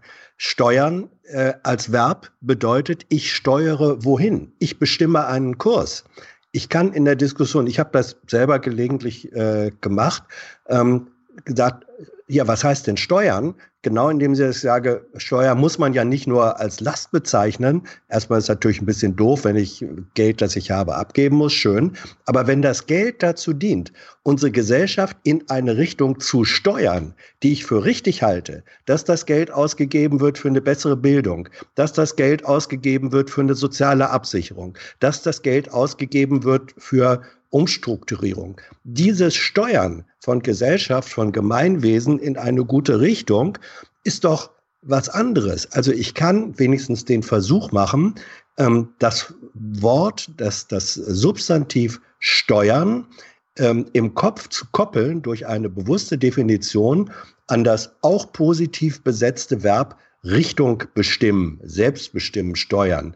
Das sind, glaube ich, Prozesse, Kommunikationsprozesse, die man sich nach so einer Reflexion überlegen kann. Und wenn das authentisch ist, ich glaube, es war eine Stärke von Obama, dass er in seinen frühen Wahlkämpfen diesen Eindruck von Authentizität, von positiver Steuerung ähm, hat vermitteln können. Das ist etwas, was man äh, sowohl als, als äh, strategischer Denker in der Politik wie auch als ähm, analysierender und auch als kommentierender Journalist sich erarbeiten kann. Absolut. Ich habe nochmal eine Verständnisfrage. Mhm. Ich, ich würde nochmal gerne verstehen, wenn wir unsere eigenen Ideologien in Worten schon transportieren, wie du ja sagst, woher kommen dann überhaupt die objektiven Ideologien, auf die sich die stützen? Ähm, also woher, woher kommt sozusagen die Weltsicht an der Stelle, die ja. wir dann bemühen, ganz implizit? Also da, es gibt in der Forschung unter, unterschiedliche Strömungen dazu. Ein Teil, davon geht man aus, ist, also die Frage ist, ich mache die Frage mal so ein bisschen grob auf. Die Frage ist zum Beispiel in der Ideologieforschung unterscheiden wir in der Regel zwischen grob politisch eher rechts, eher links. Und ich, ich nutze mal diese Kategorisierung, weil sonst würden wir jetzt vom Hundertsten ins, ins Tausendfaste kommen. Wir haben tatsächlich ganz, ganz solide Forschung dazu, dass Menschen aufgrund ihrer Genetik bestimmte Prädispositionen mitbringen. Das heißt, zum Beispiel manche Gehirne haben mehr Empathiepotenzial, neuronal physisch, andere haben mehr Aggressionspotenzial, neuronal physisch. Ganz, ganz grob gesprochen ist Empathiepotenzial die Basis eher progressiver Politik und Aggressionspotenzial die Basis eher konservativer Politik. Empathie heißt gut miteinander sich organisieren können, wohlwollend auf sich und andere schauen. Zu viel Empathie kann bedeuten, sich verlieren in der Gruppe und nicht mehr auf sich achten. Aggression bedeutet erstmal sich abgrenzen können, Dinge im Leben konsequent verfolgen. Zu viel Aggression bedeutet nicht mehr kooperationsfähig, nicht mehr empathiefähig zu sein. Wieso sage ich das vorweg? Weil ich sonst oft die Erfahrung mache, dass Menschen sagen, ach, sie sagen, alle Konservativen sind aggressiv. Weder Aggression noch Empathie ist per se gut oder schlecht. Das sind aber zwei unterschiedliche neuronale Prämissen, mit denen wir sozusagen auf die Welt kommen können. Darüber hinaus ist ganz, ganz, ganz viel bedingt durch die Plastizität des Gehirns. Das heißt, die Plastizität des Gehirns heißt ja nur, dass sich unser Gehirn jeden Tag verändert. Jeden Tag lernen wir neue neuronale Verbindungen aufgrund unserer Erfahrung. Menschen, die viel Empathie lernen und erfahren, die lernen tatsächlich physisch, neuronal mehr Empathie zu können. Und Menschen, die viel Aggression und Angst erfahren, lernen neuronal, weil dieser Bereich dann viel relevanter wird für das Gehirn physisch, lernen sie eher im Bereich von Aggression, Abgrenzung und so weiter zu agieren. Das ist erstmal die, die physisch-neuronale Grundlage. Und darüber hinaus oder darauf aufsetzen, gibt es dann natürlich ganz, ganz starke Faktoren, wie zum Beispiel die Kindererziehung. Wie werde ich von meinen Eltern erzogen, behandelt? Was lerne ich über die Gesellschaft, was richtig und falsch ist? Und man muss wirklich ehrlicherweise sagen, wenn man die Frage stellt, wo kommt Ideologie her, dass all diese unterschiedlichen Faktoren in die Gleichung sich einspeisen. Und es ist nie nur das eine oder das andere. Aber eine Sache, die wir zum Beispiel wissen, ist, dass die eigene Vorstellung, einer idealen Familie ein ganz starker Determinator von Ideologie ist. Und zwar nicht im Sinne von, wie wurde ich erzogen, sondern im Sinne von, von wenn ich dich heute frage, wie sollte man seine Kinder erziehen? Zum Beispiel, wenn mein Kind nachts weint, soll ich es hochnehmen und beruhigen oder soll ich es schreien lassen? So, ne? Nur die Harten kommen im Garten. Das Kind muss halt mhm. Disziplin lernen. Die Beantwortung solcher Fragen ist für uns in der Forschung ein stärkerer Indikator einer politischen Stellungnahme als wenn wir Menschen fragen, sag mal, bist du eher progressiv oder konservativ? Und da sieht man schon, wie tief im alltäglichen Denken die, ich sag mal, die Alltagsideologie, die Alltagsmoral ähm, gesetzt ist, um dann genutzt zu werden als Schablone für das politische Denken. Genau, und da will ich jetzt mal anschließen, Sozialisation. Sozialisation bedeutet ja im Grunde Verautomatisierung von Abläufen, also über die man dann nicht mehr nachdenkt, sondern die spielen sich dann so kulturell ein und so weiter und so fort. Und Ideologien sind ja dann besonders stark, wenn sie automatisch funktionieren. Und da zum Framing gehört ja dann auch, Trump sagt irgendwas. Wenn dann alle Welt nur hören, wir, der Trump hat das gesagt, okay. Wenn das seine Wählerbasis aber ganz automatisiert wiederholt, dann ist es plötzlich so eine gefestigte äh, Ideologie, bei der wir eben, wenn wir über Framing reden, gerade nicht mehr Intention hervorheben, sondern dort ist es einfach, das ist der Lauf der Dinge, ist ganz selbstverständlich sozusagen in die DNA dieser Wählerbasis einprogrammiert, die reden so, wie der Trump das vormacht. Trump kann man sozusagen die Intention unterstellen, der hat dieses politische Framing drin, aber den Erfolg schafft es eigentlich durch diese Hineinsozialisierung, diese Automatisierung, weshalb es auch immer schwerer wird, die AfD als Protestpartei zu bekämpfen, weil sie sich so langsam breit macht einfach. Jetzt hat sie auch noch die Gelder und die ganzen strukturellen Sachen kommen dazu. Wenn du jetzt aber medial angefragt wirst, über Framing zu sprechen, spielt ja Intentionalität immer eine ganz entscheidende Rolle. Im Grunde wollen ja von dir die Leute immer wissen, der Söder hat das und das gesagt, wie, was will er denn damit sagen? Warum macht er das denn so bewusst? Will er uns ärgern und so weiter und so fort? Dabei müsste man eigentlich diesen Automatisierungscharakter völlig am Bewusstsein vorbei, so wie du es eben auch schon, ja, das spielt sich im Gehirn ab, das, kriegt, das kriegen wir ja selber gar nicht mit. Das ist ja eigentlich das Thema, über das man dann viel mehr beim Framing sprechen müsste. Also da, ich bin absolut bei dir, dass das, dass dieses zweite Thema, was du gerade skizziert hast, ist, ist letzten Endes dasjenige, wo die Musik gemacht wird. Ne? Und, zum Beispiel, und zum Beispiel ist es ja so, wir wissen über das Gehirn, ich, ich werde ganz oft gefragt, das war auch gerade jetzt vor ein paar Wochen, hatten wir doch einjähriges der AfD im Bundestag und so weiter. Und da habe ich mich auch gefragt, ja, wie ist denn das, wenn man jetzt so aggressiv mit der AfD redet und so weiter und man muss den doch gegenhalten. So. Jetzt muss man sich mal klar machen, für mein Gehirn, für euer Gehirn, für das Gehirn von jedem, ist es so, dass Sprache, die eine aggress die aggressive Inhalte hat, also Sachen wie du Arschloch, du Penner, ich schlag dir in die Fresse, ja, ich muss das jetzt so sagen, weil sonst kann ich euch das Johannes K-Style, ja. erklären, ähm, dass solche Sprache im Gehirn physisch in der Amygdala, das ist, das ist die Region, wo wir Angst, Aggression und sowas berechnen, physische Reaktion hervorruft sofort, weil das Gehirn zunächst einmal sprachliche Gewalt als physische Gewalt registriert, weil es ja eine Bedrohung bedeutet in der Welt. Ähnlich ist das, wenn ich mit, kennt ihr es, wenn man mit jemandem streitet und der Gast gestikuliert so ganz nah an einem dran? Mhm. Auch diese Form des gestikulierenden Streits zum Beispiel wird vom Gehirn sofort als Bedrohung wahrgenommen. Das nennt sich Peripersonal Space. Was ist das? Das Gehirn, alles, wenn ihr mal eure Arme ausstreckt, alles, was in, in Reichweite eurer Arme ist, das ist der Personal Space. Und jede Grenzüberschreitung durch Gestik dieses Spaces wird vom Gehirn nicht mehr als Gestik verarbeitet, sondern als physische Berührung. Das ist ein Abwehrmechanismus des Gehirns. Das heißt, wenn ich mit jemandem streite, wenn ich ganz aggressive Sprache benutze, dann vielleicht noch eine aggressive Gestik, dann ist mein Gehirn physisch nichts anderes als angegriffen. Und dadurch wir waren ja jetzt eigentlich bei der Frage gewesen, mhm. ändert das unsere Gehirne langfristig? Und dadurch entwickelt sich dann zum Beispiel in Debatten, die besonders aggressiv einem mal hat von, ja, ich habe letztens gedacht, eigentlich müsste man das nennen, ein, ein diskursiver Sozialdarwinismus. Ja, also nicht mehr die Frage empathisch um begreifen, werben, vielleicht auch mal eine harte Auseinandersetzung, sondern ein bisschen die Frage, wer schreit am lautesten, wer ist am aggressivsten. Aber sobald ich im diskursiven Miteinander mich einlasse auf eine Kommunikation, die für mein Gehirn sofort erfahrbar ist, nicht als irgendeine abstrakte Streiterei, sondern als physischer Angriff, bin ich natürlich auch in meinem politischen Diskurs in letzter Instanz sozialdarwinistisch mit einmal. Der Stärkere gewinnt. Und, und wem spielt das in die Hände? Also für wen funktioniert das sehr gut, weil man so über die Welt denkt? Für die eher rechtsautoritären Gruppen. Aber natürlich nicht für die linksprogressiven Gruppen. Ja.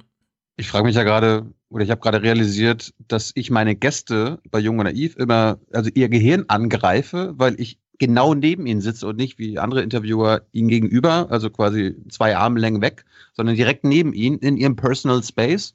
Mhm. Das, dann duzt sie sie auch noch. Also ich, ich, ich setze sie ja dadurch ständig unter Druck. ja, also tatsächlich bist du, also indem du so nahe jemand kommst, ist der andere, fühlt, das Gehirn fühlt sich praktisch angefasst. Das ist, als ob du den Menschen anfasst fürs Gehirn. Und das kann natürlich ein aggressives Anfassen sein. Das ist oft in der Gestik, sind das so Sachen wie mit dem Indexfinger zeigen, ne? so im Streit. Ja. Und ihr kennt das so im Bundestag, dann so mit geballten Fäusten und so. Und natürlich gibt es aber auch die Art des körperlich Naheseins, die von dem Gehirn wie eine liebevolle Berührung erfahren wird. Ne? Also spielt es auch eine sehr große Rolle, wie die Leute bei Hard aber fair aufgereiht sind, wer neben wem sitzt. Ja, und es spielt auch eine Rolle, wie Thilo der Person gegenüber intuitiv implizit aufgestellt ist, weil der Körper viel mehr macht und weiß, als wir bewusst wissen. Das heißt, wenn Thilo mit jemandem zusammensitzt und da vielleicht eher innerlich angespannt ist, weil er, was weiß ich, politische Unterschiede, was auch immer feststellt, egal wie er sehr sich bemüht, körperlich entspannt zu wirken, es wird sicherlich immer ein Stück ja. weiter Anspannung übertragen. Mhm. Also wenn wir jetzt, wenn wir jetzt in der in der Thilo-Analyse kurz sind, ähm, dann sage ich, dann doch, doch, doch, doch, du hast damit angefangen, jetzt Ich will auch gleich noch Thilo-Analyse. Ja, also das, das, das Besondere. Ich nur was gelernt sind, über mich. Ja, tun wir doch dauernd. Auch dein Gehirn ist eine plastische Skulptur, die sich in diesem Gespräch gerade verändert. Ähm, das Wesen des oder das Besondere des Systems Tilo ist, dass du auf der einen Seite durch das Unterschreiten der Nähegrenzen, die immer Schutzgrenzen sind, verunsicherst du äh, Menschen und das öffnet sie, das holt sie raus aus, aus ihren gesicherten Bereichen, auch in der Artikulation von dem, was sie sagen. Sie erzählen und sie sagen dir mehr Dinge, als die anderen in der gesicherten äh, Interviewsituation sagen. Das ist ein Hans. Resultat, äh, ganz, bin sofort fertig. Also. Auf der anderen Seite funktioniert das nur, weil Thilo als Typ wiederum andere Frames bedient, als er bedienen würde, wenn er eine hässliche, stinkende Kröte wäre. Dann würde nämlich diese, diese Distanzbrechung würde negativ ähm, äh, auswirken. Ja, auch die, auch die personale Erscheinung ähm, äh, äh, aktiviert Frames und wird eingebettet. Und Thilos großes Glück als Person, als System Thilo ist, dass er mit, mit, mit einem Gasbremse, äh, mit einer Gasbremse-Gleichzeitigkeit dieser unterschiedlichen Frame-Ansprachen operieren kann. Mehr wollte ja. ich nicht sagen. Gut, Hans, ich weise dich nochmal darauf hin, du hast wahrscheinlich nicht so viel Erfahrung mit Fernsehen und so weiter. Es ist natürlich eine besondere Situation, vor Kamera sich darauf verständigen, dass man so nah beieinander sitzt weil die Gefahrenpotenziale sind dann doch etwas limitiert. Aber Thilo hat in einem Gespräch mal mit Philipp Hübel darüber gesprochen, dass Ekel eine große Triebfeder äh, für Rechtsradikale ist, weil die ekeln sich einfach vor Menschen. So, ja. das kann man natürlich jetzt in Worten ausbeuten, wird ja auch gemacht. Jetzt haben wir ja zuletzt auch sehr viel über diesen Automatisierung, das Unbewusste und so weiter gesprochen.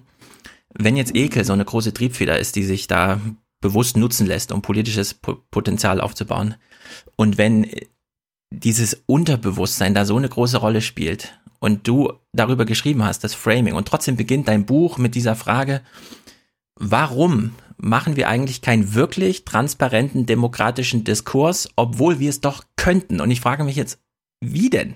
Ah. Wenn, wenn diese niederen, basalen, in unsere DNA einprogrammierten Dinge uns da so zurückhalten, wirklich offen, transparent und ich, ja. okay. objektiv diesen demokratischen Diskurs zu führen. Ich weiß absolut, was du meinst. Und die Antwort hat zwei Ebenen. Die erste Ebene ist, dass im Moment agieren wir ja diskursiv immer so ein bisschen so, als, als wäre die Aufklärung korrekt. Ne? Also die Idee, dass wir rationale Tiere sind und wir können alles überblicken und am Ende des Tages völlig egal, ob ich sage Steuerlast, Steuerbürde, Steuerase, Steuerflucht oder Steuerfalle. Ja. Mein Gehirn weiß das schon, mein rationales Gehirn weiß das schon, dass das alles nicht so gemeint ist und ich kann objektiv die Fakten mir anschauen. Das natürlich widerlegt. Und was bedeutet das? Also wir sprechen oft bei uns drüben von dem neurokognitiven Enlightenment, also neurokognitive Aufklärung. Das heißt, wissend, dass diese basalen Instinkte, wie du es gerade genannt hast, wissend, dass diese neurologischen Prädispositionen, die anderen Prozesse neurologischer Gegebenheiten durch Welterfahrung, auch diskursive Welterfahrung, dass all diese Dinge Teil politischer Entscheidungen sind und wir nicht alles überblicken können, ist Teil der Aufklärung, die wir als Mensch überhaupt erlangen können. Das heißt, ich kann mir zunächst einmal darüber bewusst sein, dass es diese unbewussten Prozesse gibt. Das heißt nicht, dass ich sie steuern kann. Man kann sie nicht immer, das ist ja eigentlich deine Frage. Mhm. Ne? Man kann sie nicht immer steuern, aber je mehr ich über sie weiß, je mehr ich aus der Ideologieforschung grob einordnen kann, wieso jetzt zum Beispiel eine sogenannte Reinheitssprache eher für die, für die, ich sag mal, rechtsautoritären äh, Gruppen funktioniert und eine sogenannte Empathiesprache eher für die links äh, progressiven Gruppen funktioniert, wenn ich da möglichst viel erkenne.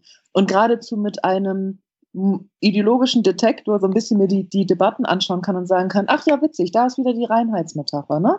Die, mhm. äh, die dreckigen Mexikaner kommen nach Amerika, na gut, ich weiß, was da los ist und so weiter.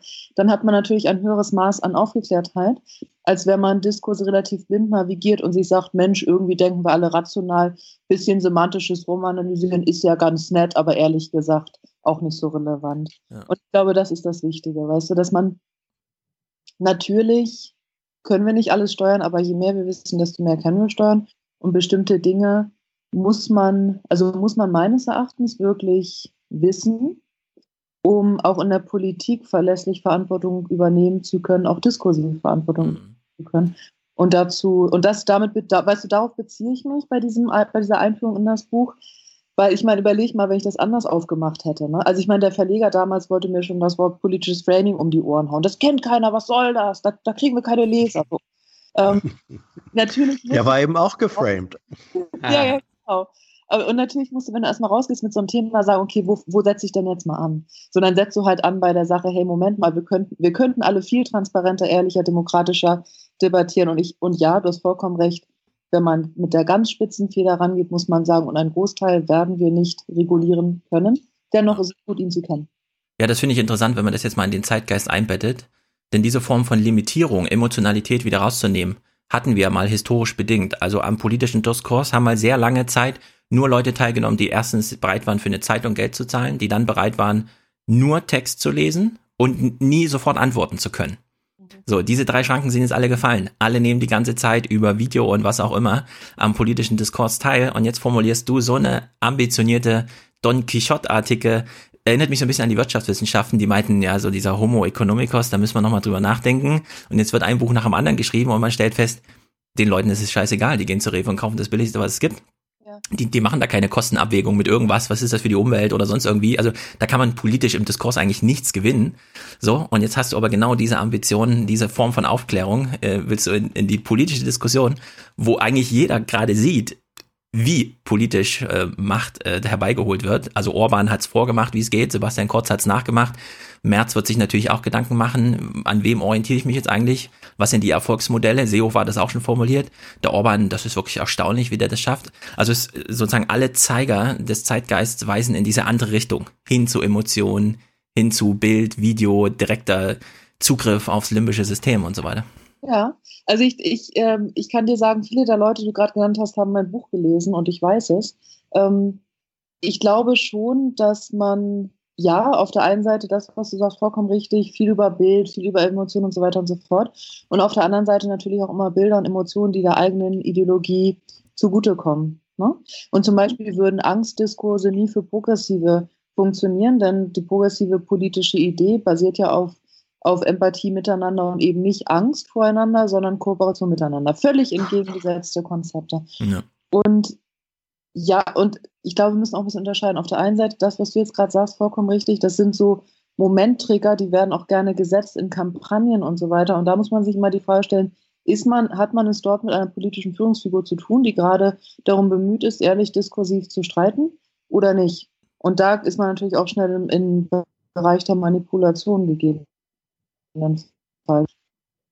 Das ist es natürlich umso wichtiger, dass wir, und mit wir meine ich Bürger und Bürgerinnen in Deutschland, in Europa, auf der Welt, die Ideale, die Prinzipien, für die wir stehen, die eben nicht manipulativ, nicht diskursiv, sozialdarwinistisch und was auch immer sind, stark und hart dafür eintreten, egal ob ich CDU bin oder SPD. Egal, ob ich mhm. Republikaner bin oder Demokrat, aber für diese Grundidee und für die eigenen Ideale sprachlich eintreten. Und davon sehen wir nicht genug. Und man muss sich das ja so vorstellen, wenn über eine Sache nicht gesprochen wird, dann wird der diskursive Raum, freigelassen. Und dann kann natürlich immer mehr, ich sag mal, nicht wohlwollende Kampagnen, äh, Formate können dann natürlich diesen Raum sich auch sich nehmen. Also ganz viel im diskursiven Gezerre hat auch damit zu tun, nicht nur damit, wer zieht da in Richtung von manchmal propagandaartigen Kommunikationsstrategien, sondern auch, wer lässt diesen ganzen Raum eigentlich offen? Ja, dass es da sehr einfach ist, den ganzen Diskurs mal eben so mitzunehmen, sich mal ne, als Geschenk einpacken zu lassen und, und damit loszudüsen. Also ich glaube, da müssen wir schon, haben wir alle eine Verantwortung, genauer hinzuschauen und darauf zu achten. Hören wir da Merkel-Kritik raus? Ja, ne? Zwölf Jahre Merkel, die ja nun ja. sehr viele Räume offen gelassen hat. Ja, weißt du, ich weiß da also Merkel-Kritik eher nicht. Ich halte viel von Merkel in, in vieler Hinsicht. Ähm, ich glaube auch nicht, dass eine politische Figur verantwortlich gemacht werden kann für den Erfolg oder den Misserfolg äh, weder ihrer eigenen Partei noch eines ganzen Landes oder gar ganz Europa, wie Trump das sehr gerne hat, dann für, die Mer für, für Merkel. Es ist eher eine Beobachtung, nicht nur mit Bezug auf die CDU, auch mit Bezug insbesondere auf die SPD über die letzten Jahrzehnte ähm, und ganz generell das progressive Spektrum, übrigens auch bei uns in Amerika. Ähm, wenn man sich die Hillary Clinton-Kampagne anschaut, was Hillary Clinton an, an Löchern gelassen hat für Trump. Ich meine, wenn, wenn man damals auf ihre Kampagnenwebseite gegangen ist, dann war die Hälfte der Landingpage Trump. Ja. ja? Und zwar Trump ist dies und Trump ist das. Sowas die hat absolut Werbung für Trump gemacht. So. Ja. Und dann hat er meinetwegen irgendwie gesagt, ah, Hillary spielt nur die Woman Card, ne? also die Idee, dass Frauen aufgrund ihres Geschlechts extra Behandlung bekommen, was ehrlich gesagt, ich finde die Idee immer so komisch. Weil ich glaube, jede Frau, die ihr fragen würdet, würde sagen, ja, ja, das äh, ist natürlich gang und gäbe. Ich kriege immer meine Wurst. Weil eher so mal im Gegenteil, äh, öfter mal. Aber auf jeden Fall, Trump hat gesagt, oh, Hillary is playing the woman's card. Und was macht ihre Kampagne? Die donnern Budget da rein und, und Kraft da rein, eine Plastikkarte drucken zu lassen, auf der drauf steht Woman's Card. Und die verschenken sie dann in ihrer Kampagne und machen daraus eine Riesenstory. Und das heißt, dieses Nichtsetzen, weil, wieso hat Hill das gemacht? Unter anderem auch, weil sie sich meines Erachtens nicht deutlich war, was genau ihre ideologischen Prämissen sind. So. Wenn sie zum Beispiel mit Trump diskutiert hat und Trump hat gesagt, für jede neue Regulierung schmeiße ich zwei Regulierungen raus. Dann hätte sie nicht antworten sollen, das finde ich schlecht, wir sollten alle Regulierungen behalten, sondern hätte sie sagen sollen, Mensch Donald, für jede neue Protection, die du deinen Mitbürgern gibst, Willst du ihm zwei alte Protections entziehen? Dann sag mir doch mal welche. Die saubere Luft, das gute Essen. Welche Protections willst du ihm denn nehmen? Das heißt, das sind so ganz typische Momente, wo ihre Kampagne einfach versagt hat, ja. progressive Diskurse aufzumachen. Wir sind ja hier äh, im Podcast, der sich mit der deutschen Medienlandschaft beschäftigt. Du warst ja jetzt vor zwei Wochen bei den Tagesthemen. Ingo hat mit dir über ein Jahr AfD im Bundestag geredet. Du hast die AfD, den Aufstieg ja auch seit äh, den letzten Jahren verfolgt. Ingo hat dich aber nicht gefragt, welche Verantwortung zum Beispiel die Tagesthemen für den Aufstieg der AfD haben oder die, die deutschen Leitmedien an sich. Hast du da eine Analyse? Was hast, was hast du da beobachtet? Also ich denke schon, dass wir in, dass unsere Medien über lange Zeit tatsächlich die Effekte, um die es zum Beispiel der AfD geht in ihren Diskursen, verkannt haben. Also ich glaube tatsächlich, dass wir zu lange über Medien hinweg, dass die privaten, die, die gemeinsamen, alle Medien eigentlich, ähm, dass wir zu lange einen Trend gesehen haben, in dem dann meinetwegen, wenn die AfD irgendwas, äh, irgendein Schlagwort liefert, ja, irgendwie die, sehe nicht, die Messermigranten oder so, dass man dann irgendwie eine Talkshow zu der Frage macht, äh, sind Asylsuchende kriminell und sind unsere sozusagen Frauen in Gefahr. Ich sage das gerade mal ein bisschen überspitzt, aber einfach um den Effekt zu verdeutlichen. Ich glaube, dass wir da gerade im letzten Jahr ganz viel gelernt haben und unglaublich große Schritte in die richtige Richtung machen ähm, und, und aufhören, so eine Art Medienmegafon für die AfD zu, zu spielen. Ähm, und ja, ich glaube auch, Thilo, das war ja deine Frage, dass tatsächlich die Medien, und zwar durch die Bank weg, mit dazu beigetragen haben, dass zum Beispiel die AfD ihre Konzepte derart tief in unsere Gehirne eingraben konnte, kollektiv. Und was nicht zu unterschätzen ist, ist, dass dieses Ausgesetztsein bestimmten Diskursen durch die AfD zum Beispiel bedeutet für unsere Gehirne, auch eure übrigens und auch meines, dass unsere Gehirne sich physisch verändert haben, egal ob wir das wollen oder nicht, rational, auch unsere Frames haben sich physisch dadurch verschoben. Und deswegen sage ich immer, es ist allerhöchste Eisenbahn, dass das aufhört. Allerhöchste Eisenbahn, dass alle politischen Parteien gleichermaßen sozusagen zu Wort kommen und da nicht eine Partei immer die Extrawurst äh, bekommt bei der Themensetzung von Talkshows und so weiter. Ähm, ich würde gerne, also äh, eine Anmerkung, das mit dem Setzen, äh, auch der Verantwortung äh, der Medien, auch der, der großen Medien, ähm, bei der Setzung von AfD-Points funktioniert ein Stück weit ja aber nur, weil von Anfang an ähm, im gehirninternen Framing Punkte waren, die darauf positiv reagiert haben. Ja, also die AfD, und das war, da gibt es, finde find ich, eine Parallele zu Trump. Ich weiß nicht, ob das denen bewusst war, aber die haben Dinge angesprochen, die positiven Resonanzboden fanden. Und die Verantwortung der Medien und auch, das Versagen von Medien bestand eher darin, dass wir diesen Mechanismus nicht rechtzeitig erkannt haben und in diese äh, verstärkenderweise in diese Fallgruben reingetappt sind. Aber zur, zur äh, Medienrealität gehört ja auch, ähm, die Tatsache, dass mehr und mehr Kommunikation, auch politische Kommunikation über soziale Medien ähm, stattfindet. Und da interessiert mich, weil du vorhin ja sagtest, aggressive Sprache, gewaltsame Sprache wird im Gehirn im Grunde als Gewalterfahrung äh, wahrgenommen und verarbeitet. Ähm, die Sprache im Internet ist häufig ähm, exorbitant aggressiv und gewaltsam. Kannst du etwas äh, wissenschaftlich Fundiertes dazu sagen, äh, inwiefern die Tatsache des zunehmenden politischen Diskurses äh, im Netz mit zunehmender Gewalthaftigkeit sozusagen die neuronale Handlungsbasis beim Menschen großflächig verändert. Ja, also ich kann dir zumindest aus der empirischen Forschung eine ganze Reihe von Studien nennen, die für dieses Thema ganz, ganz erheblichen Erkenntniswert haben. Zum Beispiel wissen wir, dass wenn wir Menschen Gewalt, äh, gewaltvollen Videospielen aussetzen. Ich beginne mal damit. Ne? Das ist so eine Studie. Da hat man gesagt, ich nehme mal eine Gruppe von, von jungen Menschen, die schauen entweder äh, eher gewaltfreie Filme oder spielen gewaltfreiere Videogames oder eben die mit Gewalt. Und zwar ist dann ja die Gewalt immer natürlich einmal in der Sprache, ne? I'm gonna kill you, you motherfucker. Also eh, man merkt wahrscheinlich an meinem Duktus, dass ich nicht Videospiele Spiele spiele, aber so. Und dann natürlich das tatsächliche Simulieren der ausgeführten Gewalt, des Erschießens, des, des äh, Gemetzels sozusagen. Und da hat man gesehen, dass sofort innerhalb von wenigen Stunden sich ein Effekt einstellte im Gehirn, in dem die neuronale Aggression immens gesteigert wurde und das generelle Sozialverhalten aggressiver wurde. Sichtbar, signifikant, messbar, aggressiver. Darüber hinaus kennen wir, haben wir zunächst einmal einfach diese Grunderkenntnis, dass wann immer ich einer Gewaltsprache ausgesetzt bin, also zum Beispiel Hate Speech, ja, sowas wie ähm, hier, bestes Beispiel. Eine Studie, man hat den Menschen über Kopfhörer eine Radiowerbung vorgespielt oder man für eine Millisekunde. Das gelangt gar nicht in das bewusste Denken, weil das so schnell geht. Das gelangt nur in das unbewusste Denken. Und dann hat man ihnen eins von zwei Wörtern vorgespielt. Schwul oder Schwuchtel. Also auf Englisch gay or faggot.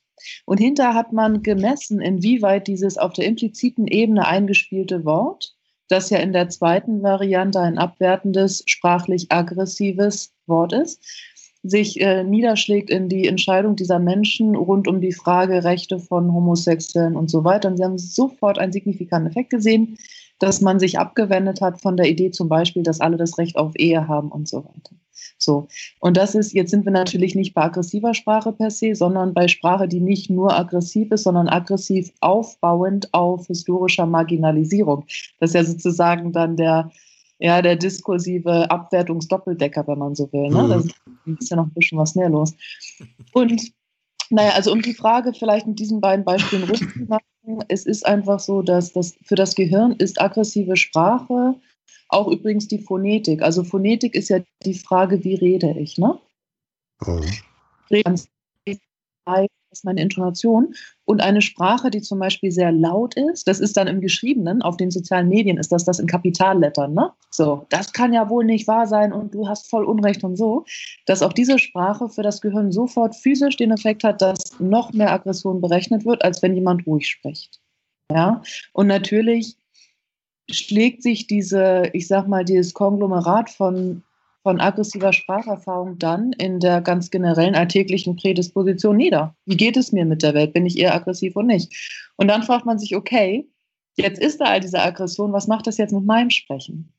Und nun ist es so, dass wenn ich selber aggressiv bin und dann oder Schmerz empfinde oder irgendwie gereizt bin und dann aggressiv spreche, mein Gehirn sich sofort befreit, erleichtert und glücklicher fühlt. Da hat man eine Studie dazu gemacht. Und zwar hat man Studenten die Hand in einen Eimer mit Eiswürfeln halten lassen.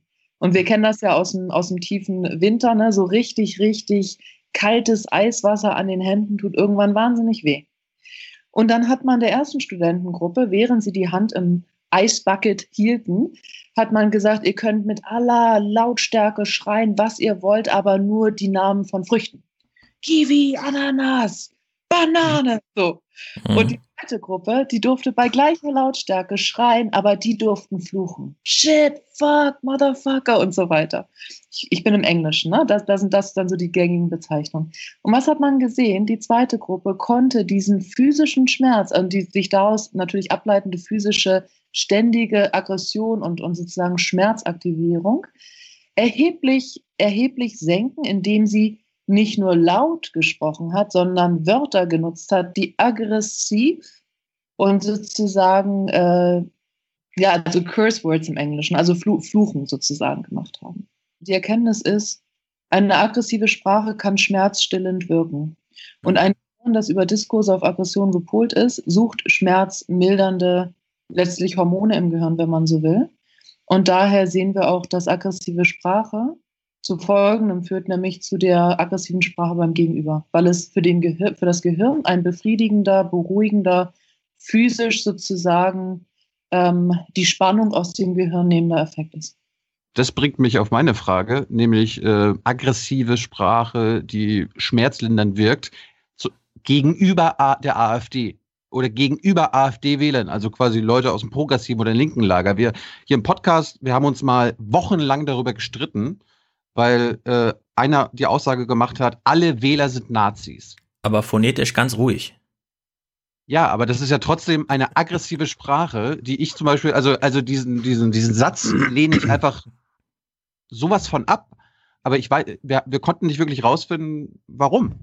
Ja. Also ist, also wie, wie gehen wir richtig, ist es richtig, auch aggressiv und schmerzlindernd Sprache zu verwenden gegenüber die, die wir bekämpfen wollen? ich würde gerne wissen, ob das eine richtige Strategie ist.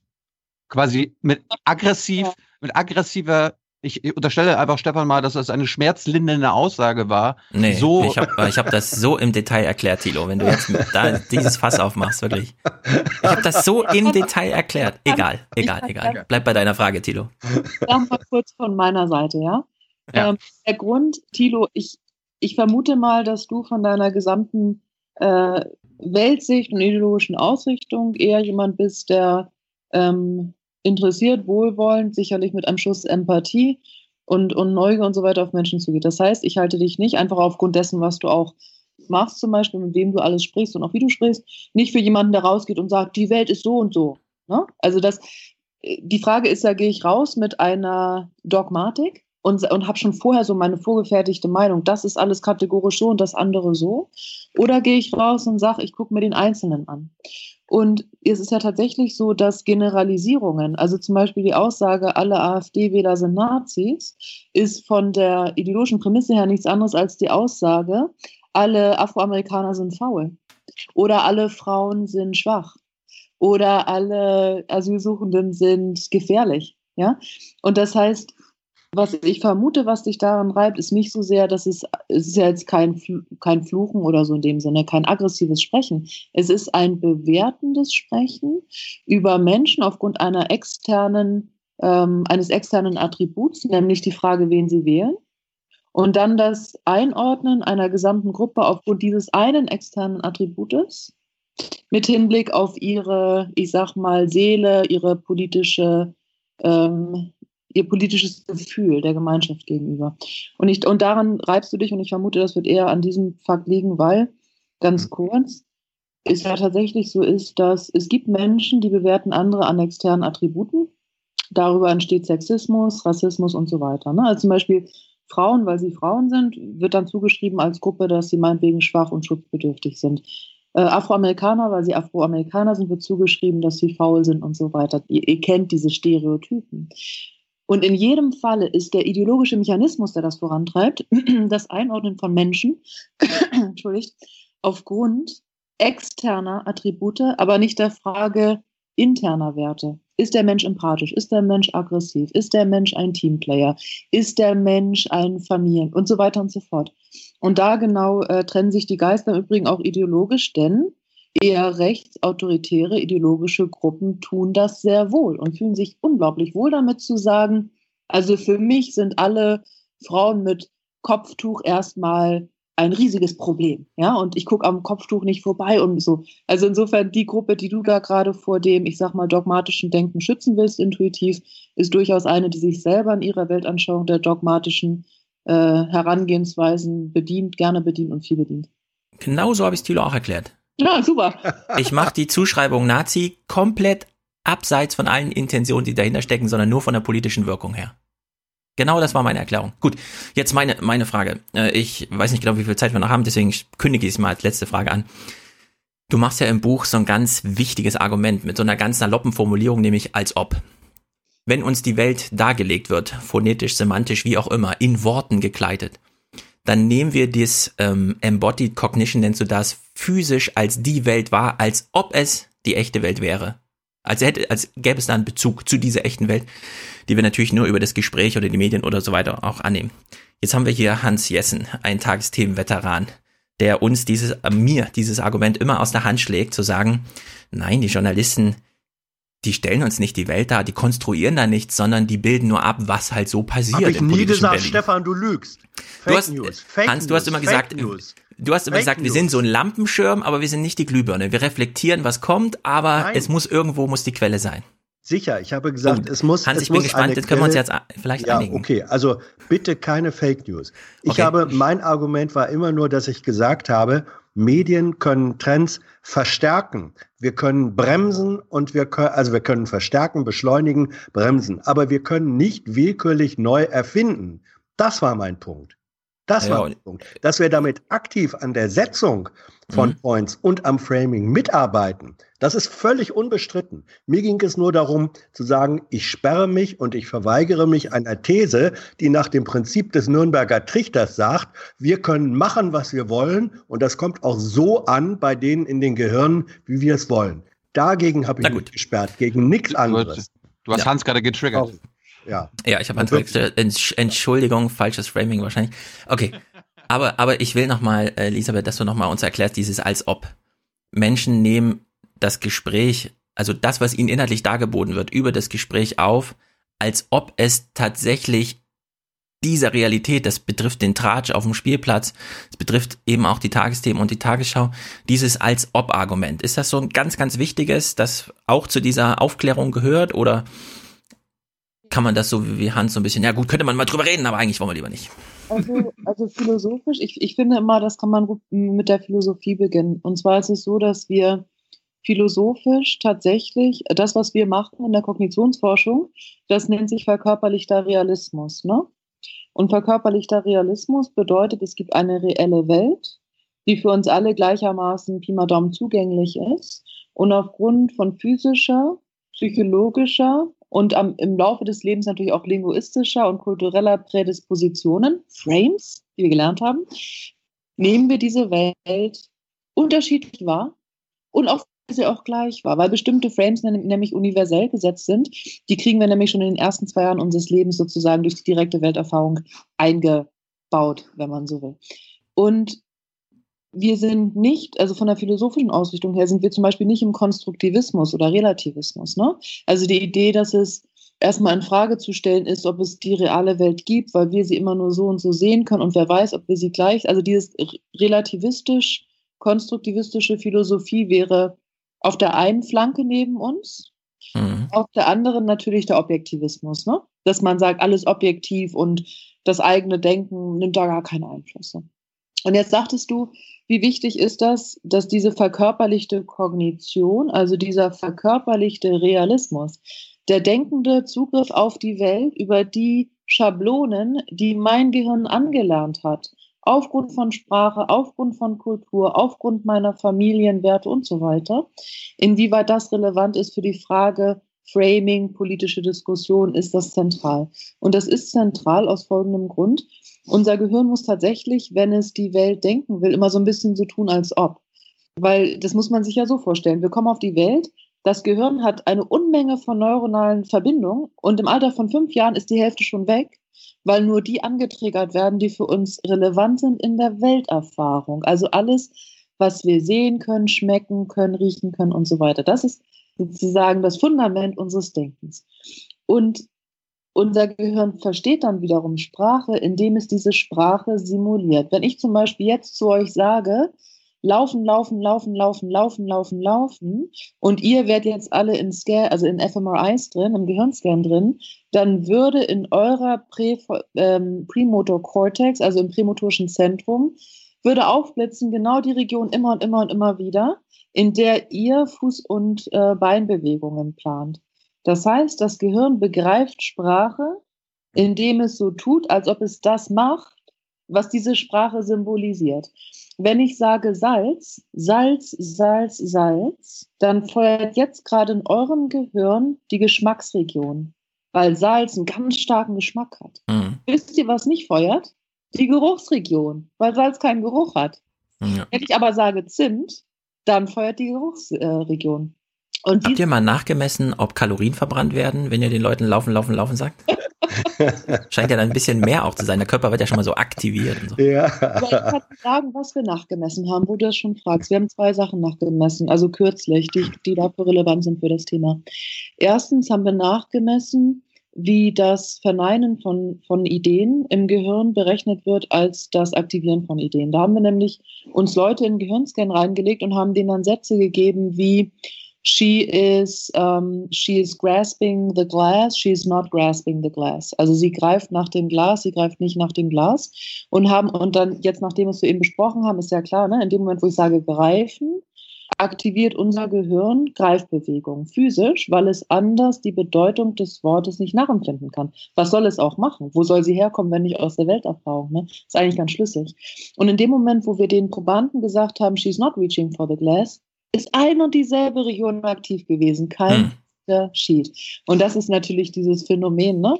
Äh, denken Sie nicht an einen rosaroten Elefanten, Frame-Negierung bringt einen nicht weiter. Und Zweite, wir haben uns angeschaut, wie Konservative und Progressive Ekel simulieren, wenn sie politische Messages hören. Und da haben wir, ähm, wir sind ausgegangen von der These, wir wissen ja aus der sozialpolitischen Forschung, dass Ekel Menschen nach rechts treibt politisch. Wenn wir zum Beispiel Menschen eine Meinungsumfrage ausfüllen lassen zu unterschiedlichen politischen Themen und dann blasen wir vergammelten Fischgeruch ins Labor, dann gehen sie sofort signifikant nach rechts. Hm. Oder wenn wir Menschen eine Meinungsumfrage ausfüllen lassen in einem College, also im College Building, in einem, in einem College-Gebäude, und da ist dann in Blickweite rechts am Hand, an, an der Wand ein Hand Sanitizer, also so ein Handdesinfektionsgerät, rutschen sie sofort signifikant nach rechts. So, und dann haben wir uns gesagt mit unserem Team, naja, wenn das im Verhalten sich so niederschlägt, dann lass uns doch mal schauen, ob es dazu einen neuronalen Imperativ gibt. Also ob das Gehirn praktisch eines konservativen Menschen noch stärker reagiert auf Ekelsprache und, und, und Reinheitssprache im Diskurs als andere. Haben uns Progressive und Konservative in Gehirnscan reingelegt und haben ihnen Messages gegeben wie Tax Relief is a rotten idea. Ne? Also Steuererleichterung ist eine, eine rotten Idea, rotten vergammelt, ne? rotten Idea. Und was haben wir gesehen? Erstens haben wir gesehen, dass sowohl bei den Progressiven als auch bei den Konservativen sofort das Gehirn physischen Ekel aktiviert hat. Das Gehirn hat sich physisch geekelt ob dieser politischen Aussage. Erstens. Zweitens, das Gehirn hat über, darüber hinaus bei den Ekelmetaphern im emotionalen Zentrum, Amygdala, hatten wir eben schon das Thema, ne? Angst, Stress, Aggression, eine signifikant höhere Aktivität gezeigt, als wenn wir Sätze genommen haben wie Tax Relief is a bad idea. Tax Relief is an outrageous idea. Also nicht Ekelsprache, ne? aber mhm. trotzdem harte Sprache. Und das Dritte, und das fand ich faszinierend und, und das war wirklich eine Riesenerkenntnis an der Stelle, die Probanden die konservativ waren. Wir hatten übrigens unsere Probanden aus den College-Clubs uns geholt. Die, die Campus-Republikaner ne, und da so die ganz Gesottenen und dann die Campus-Demokraten. Und die konservativen Gehirne hatten eine messbar signifikant stärkere physische Simulation von Ekel. Das heißt, das konservative Gehirn ekelt sich physisch stärker als das progressive, wenn es mit Reinheits- und Ekelsprache konfrontiert wird. So, und jetzt ist man ganz schnell bei der Erkenntnis, wenn wir dann uns die Diskurse anschauen und Trump sagt, Hillary Clinton ist disgusting oder disgusting, disgusting Democrats oder, äh, oder damals, als er gesagt hat, die hat ihr Handy mit dem Hammer zerschlagen, ne, als es um die E-Mail-Affäre ging. Und dann hat sie Chlorox drüber gegossen. Haben sich alle gefragt, ja, wieso denn Chlorox? Das hilft doch gar nichts bei der Beweisvernichtung. Darum ging es ihm nicht. Es ging um das Sprach- und Gedankenbild der Verunreinigung. Und Chlorox, das kennen wir alle aus dem Alltag, ist sozusagen der totale Bakterientöter. Und das sind dann genau die Sachen, wo man auf einmal sagt, ja, okay, ähm, da steckt ganz schön viel dahinter und wir wissen zumindest neurologisch, wieso dann insbesondere, konser insbesondere rechtsautoritäre, konservative bis hin zu Menschen aus der Mitte besonders gut abholbar sind aufgrund ihrer neuronalen Prädisposition. Deswegen hat, deswegen hat Trump auch so gerne das Thema weibliche Menstruation in infamer Weise im Wahlkampf verwendet. Ganz, ganz genau, ja. ja macht das Programm der Aufklärung natürlich nicht einfacher. Nein, aber weißt, aber weißt du was?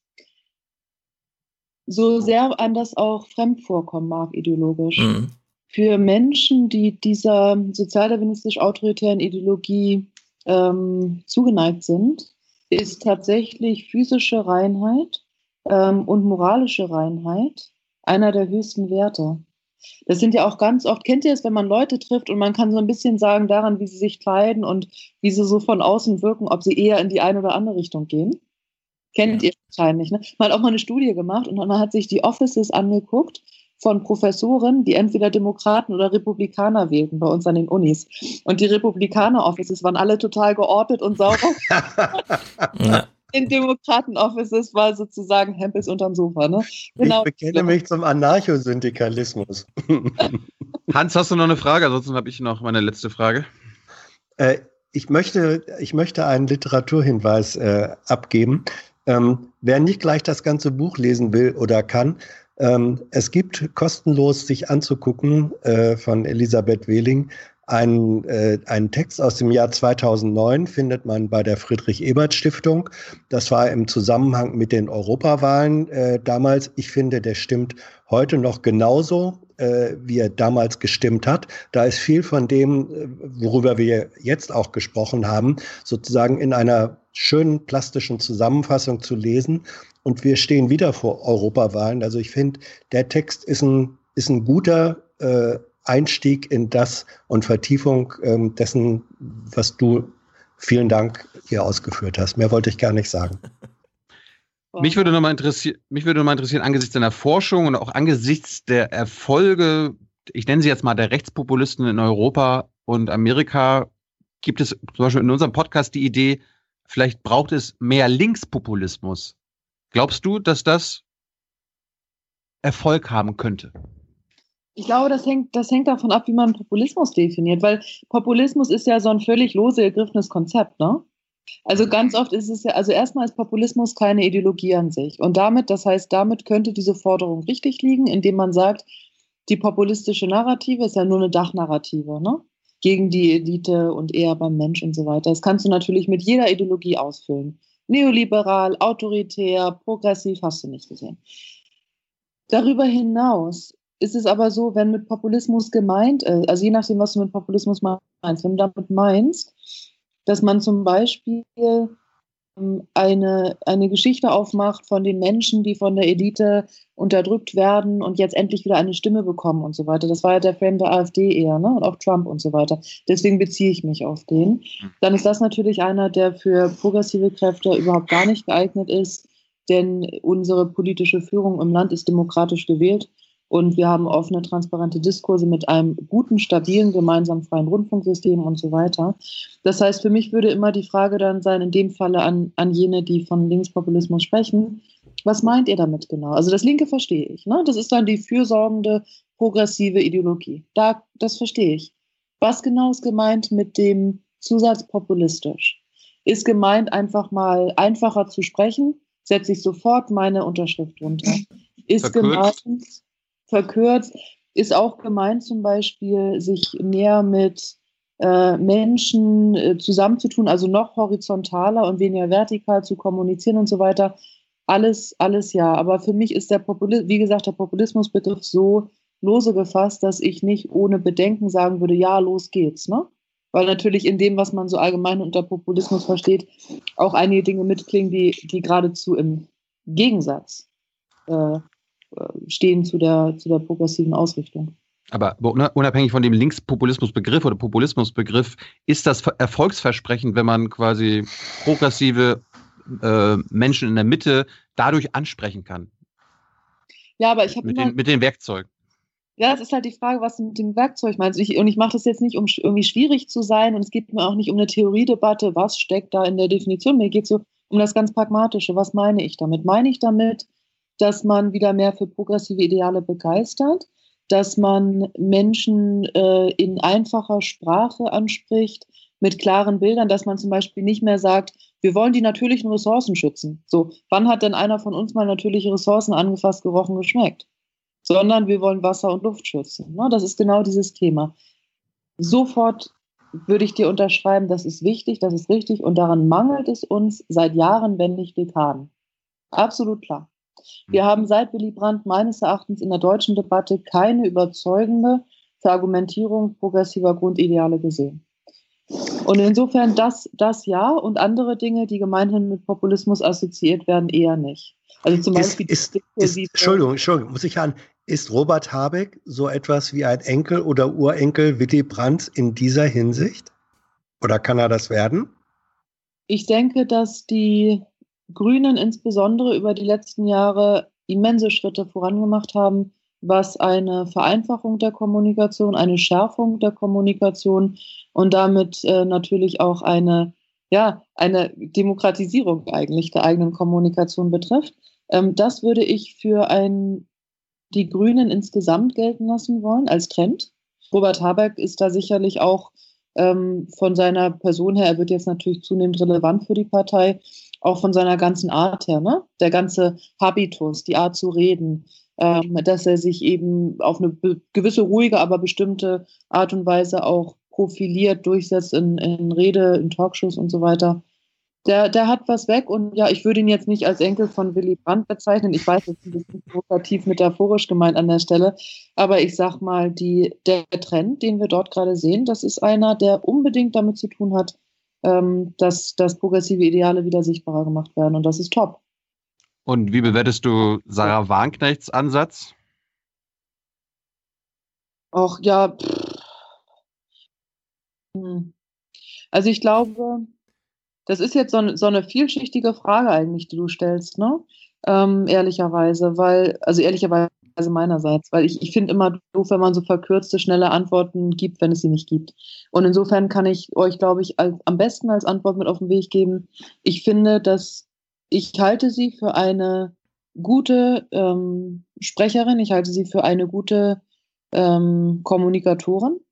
Sie macht das gut, wenn sie redet, dann ist sie klar, dann ist sie deutlich, sie benennt Ideale. Ähm, sie tut das natürlich auch sehr eloquent und sie tut es auch oft in einfachen Bildern und Konzepten. Insofern ist auch sie jemand, der, wenn man ihre Weltsicht und Ideologie teilt, sicherlich an der Stelle demokratisch und, und begreifbar abholen kann. Und darüber hinaus gibt es sicherlich Dinge, wie zum Beispiel jetzt diese Bewegung ne, auf, äh, aufstehen, dass man irgendwie so von oben dann so ein bisschen vielleicht zu stark versucht, eine Bewegung zu, zu etablieren, ähm, wo ich denke, das war vielleicht nicht der geschickteste Kommunikationsmoment, ehrlicherweise. Und ich, ich spreche jetzt mal nicht über andere Dinge oder ich, ich stelle sie nur ganz kurz in den Raum. Ähm, ich weiß nicht, ob ihr es gesehen habt, gerade jetzt bei der Super Illu, glaube ich, war ein Cover mit Frauke Petri und Sarah Wagenknecht. Habt ihr das gesehen? Das nee. Ja, unsere Frauen aus dem Osten, oder? Ich habe mein Abo abbestellt von der Super Illu. ah. Hans, Mensch. Ja. Na, auf jeden Fall, ich habe das, ich wollte mir das heute in Ruhe angucken, wenn ich nachher am Flughafen sitze, aber im Prinzip ähm, ist das ein Cover, das ist mir gestern auf Twitter sozusagen vorbeigeschwommen gekommen, äh, von Frauke Petri und Sarah Wagenknecht eben zusammen. Montage? ja. ja, genau, das ist eine Montage, aber es geht wohl um deren politische Gemeinsamkeiten und ich muss nachher mal nachschauen, aber ich denke, dass bestimmte Parallelen durchaus bestehen. Also dieses Zusammensetzen der beiden ist nicht ganz von ungefähr. Und da kommen wir in Bereiche der Kommunikation, wo ich dann immer nicht mehr notwendigerweise sage, das ist, ähm, das ist äh, die beste Strategie. Aber eure Frage war ja, was halte ich von ihrer Kommunikationsfähigkeit? Und ich denke, die ist bei Sarah Wagenknecht äh, ziemlich ausge, ausgebildet. Ist eine starke Kommunikatorin. Für ihre so auch so auch du. Wir bedanken uns für deine Zeit. Wir haben länger als eine Stunde äh, gemacht.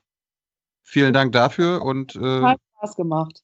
Wirklich. Fliegst du, fliegst du jetzt wieder zurück nach Berkeley? Nee, ich fliege jetzt erstmal zurück nach Hamburg. Da komme ich ja gebürtig her und da werde ich jetzt erstmal ein paar Tage Schreibtischarbeit und Family und so weiter machen und dann, genau, dann geht es demnächst wieder zurück nach Kalifornien. Cool. Elisabeth, vielen Dank. Äh, hoffentlich bekommen wir dich irgendwann nochmal in den Podcast. Kriegen wir hin. Cool. Gut. Danke. Danke, ne? Okay. Alles Gute. Tschüss. Ciao. Ciao. Gute Reise. Danke, ciao. Ja, das war jetzt das Gespräch mit Elisabeth. Wir lassen es gleich am Anfang im Podcast stehen, weil wir direkt daran anschließen, würde ich sagen. Ja. ja. Wir gehen direkt rein in den Streit. Wer wird Deutschland führen? Vorstufe CDU. Ähm, es ist so, ich habe Deutschlandfunk gehört. Für fünf Clips, die müssen wir hören, bevor wir ins Fernsehen gucken, äh, weil Ihr habt es ja eben gehört, die Welt als ob. Kleine Verwechslungen liegen manchmal vor. Was präsentieren uns eigentlich die Medien?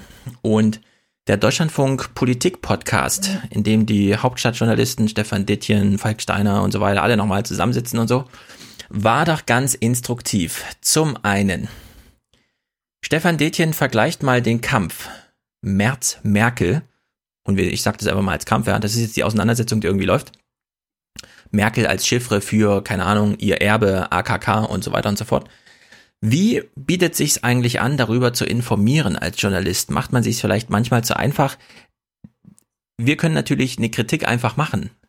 Aber da sie jetzt von Stefan Dittchen selbst kommt, so als vorsichtige Beschreibung angeführt, ist das für uns ziemliches Gold wert. Aber Stefan, deine Meinung würde mich noch interessieren. Ist dieses Ergebnis, diese Berichterstattung naja, glaube, über Friedrich Merz, ist das, ist das ein, Aus, ein Ausdruck äh, von, von Journalistinnen und Journal oder von Journalisten, vor allem von männlichen Journalisten, ein System zu erhalten? Kannst du damit was anfangen? Nee, ich glaube, das ist wirklich ein, ein Medienphänomen, das wir da sehen. Ähm, ein Phänomen unserer Öffentlichkeit, die eben davon, dadurch, davon lebt, so funktioniert, dass wir nicht nur einfach beobachten und beschreiben, sondern dass wir Geschichten erzählen in allem, was wir tun. Und das, was wir da jetzt erleben, ist natürlich eine Geschichte par excellence. Mhm. Das ist eine Geschichte wie aus einem, wie aus mhm. House of Cards, mhm. wie mhm. aus einer Fernsehserie.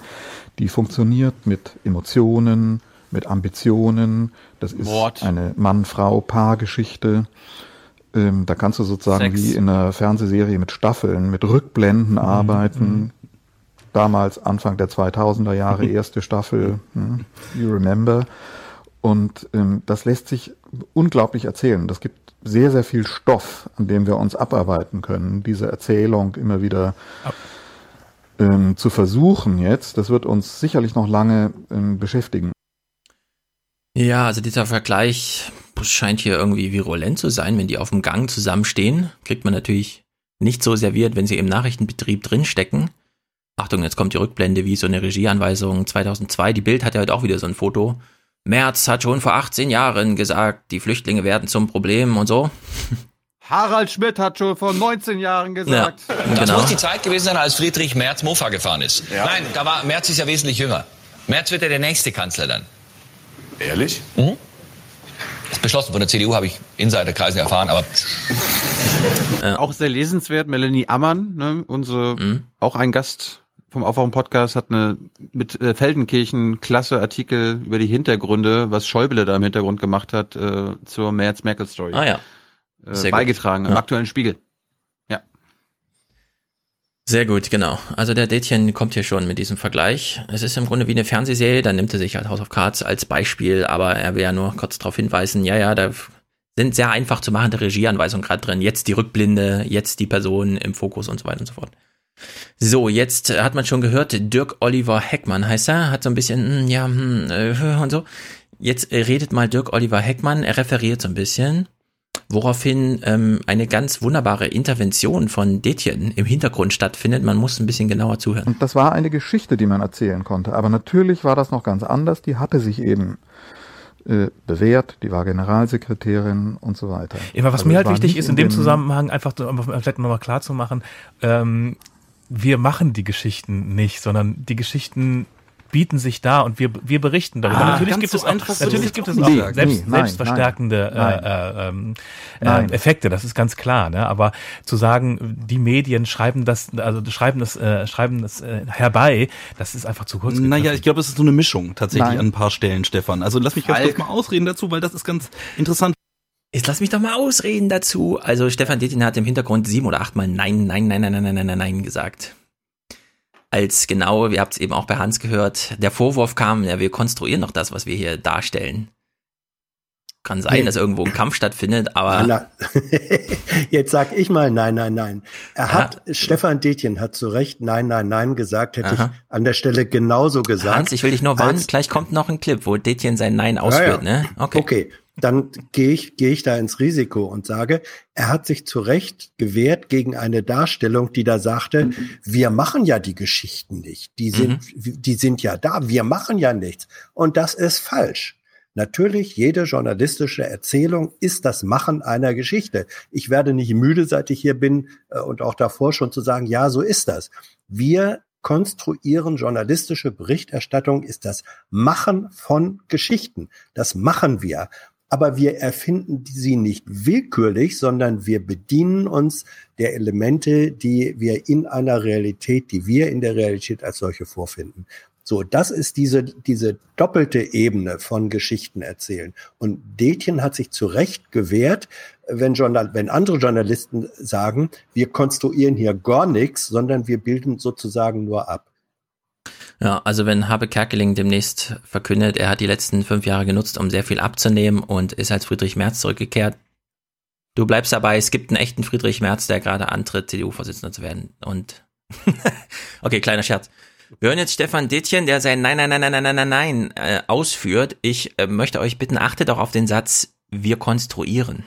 Also ich glaube, dass wir, dass das wirklich ein, deshalb habe ich eben Nein gesagt, als äh, wie widersprochen, weil das wirklich ein klassisches Beispiel ist, dass wir, ähm, dass wir eben, äh, dass alles, was wir tun, Konstruktion von Realität ist.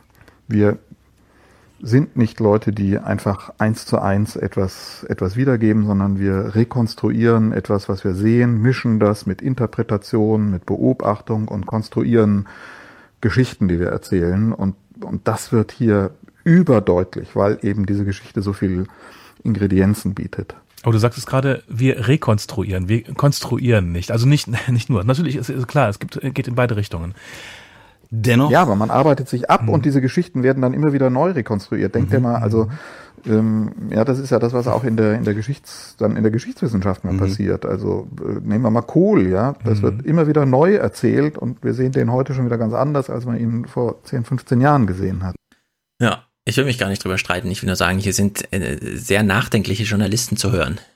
Ja. Im und, November und, 2018. Und dir ist, dir ist aufgefallen, dass, dass das, wovor du mich gewarnt hast, weil ja. ich ja nicht wusste, was Detjen sagen würde, das war bis bis in die eins zu eins Wortidentität die Argumentation, die ich sozusagen im Blindflug da vorher ähm, gemacht hatte. Jede Rekonstruktion ist auch immer eine Konstruktion. Ja, genau, das, darum geht's mir ja nur. So, letzter Clip. Äh, die, das ist sozusagen der Rausschmeißer aus dem Podcast. Detjen, ich finde das sehr gut, hier einfach so ein sprechendes Denken zu machen. Detjen schließt hier nochmal mit so einem Gedankengang ab, den wir dann auch, wenn wir jetzt gleich gucken, was denn das Fernsehen so aus diesem Themenangebot Merz Merkel gemacht hat, dass wir da uns auch im Hinterkopf behalten. Dirk, Klasse Journalismus. Ich möchte jetzt hier. Hast du auf meinen Clip drauf gequatscht oder was? Nee, du hast doch gefragt, was das Fernsehen daraus mhm. macht. Ich erwarte total also, geilen Journalismus. Ja, den besten überhaupt. Gut, wir hören noch mal, also der Anfang hier ist wirklich wichtig, weil der Dirk Oliver Heckmann, der ja die ganze Zeit eben schon so, hm, nee, aber hm, ähm, also das befremdet mich, wenn jemand sagt, wir konstruieren und so, ah, ja, der schon gemerkt hat, es wird jetzt langsam heikel bei der Begleitung der Geschichte Merz Merkel. Er beginnt jetzt das Ende dieser Sendung mit dieser Sache hier. Dirk will was ergänzen, Dirk Oliver? Ich möchte jetzt hier keinen Punkt machen, ohne von euch zu wissen, wer es sein wird. Oh. Ja, also er beginnt mit dem klassischen, ja, aber wer gewinnt denn jetzt? Ja gut, wir konstruieren, halt, scheißegal. Ich will nur wissen, wer gewinnt denn jetzt, ja? Das ist sozusagen die Frage, die den Journalisten nach diesem Gespräch noch interessiert. Detjen macht eine ganz gute Antwort. Er windet sich sozusagen raus und gibt nochmal einen guten Hinweis. Sorry. Falk, Martin Schulz nicht. Sag mal. ich tue mir oh, echt Falk. schwer. Also ich, äh, ich wollte eigentlich keine Prognosen abgeben. Also wenn die Dynamik, wenn diese Dynamik auch in Kenntnis. Dann gibt keine ab. Na, warte, warte, warte. Jetzt, jetzt, jetzt hören wir mal zu. Also wenn die Dynamik, wenn diese Dynamik auch in Kenntnis äh, der Medien und dessen, was wir jetzt gerade gemacht haben in diesem Podcast, ähm, so viel über März sprechen, dann glaube ich, ist da eine Energie drin. Da spricht viel dafür, dass der sich durchsetzt und das ist sozusagen wirklich auch ein, also ich finde das auch deswegen interessant, weil es ein Test ist, wie weit die Strukturen von so einer Institution wie einer Partei, ähm, wie mächtig die sind im Vergleich zu diesen Mediendynamiken, die wir jetzt hier auch gerade vorgelebt haben in dem Podcast. So, das war ein ganz, ganz, ganz wichtiger Satz 2018. Erfahrung Sebastian Kurz ÖVP. Schafft es die alte Parteistruktur noch, sich gegen die neue Medienlogik durchzusetzen oder ist es tatsächlich auch in Deutschland möglich, dass allein durch einen medialen Katalysator eine Partei überrannt wird und am Ende so ein, das muss man heute sagen, Außenseiter dieser Partei vorsteht? Und das hat Detjen aus dem Hauptstadtstudio Deutschlandfunk gerade so als, das ist, das ist die eigentliche Frage, würde ich sagen, ja. Mit so hat er den Podcast beendet. Finde ich schon wirklich mal erwähnenswert an dieser Stelle. Ich hoffe, da hören auch Fernsehmacher zu irgendwie. In dieser stressigen Zeit, wo es so viel zu berichten gibt, weil der März und so.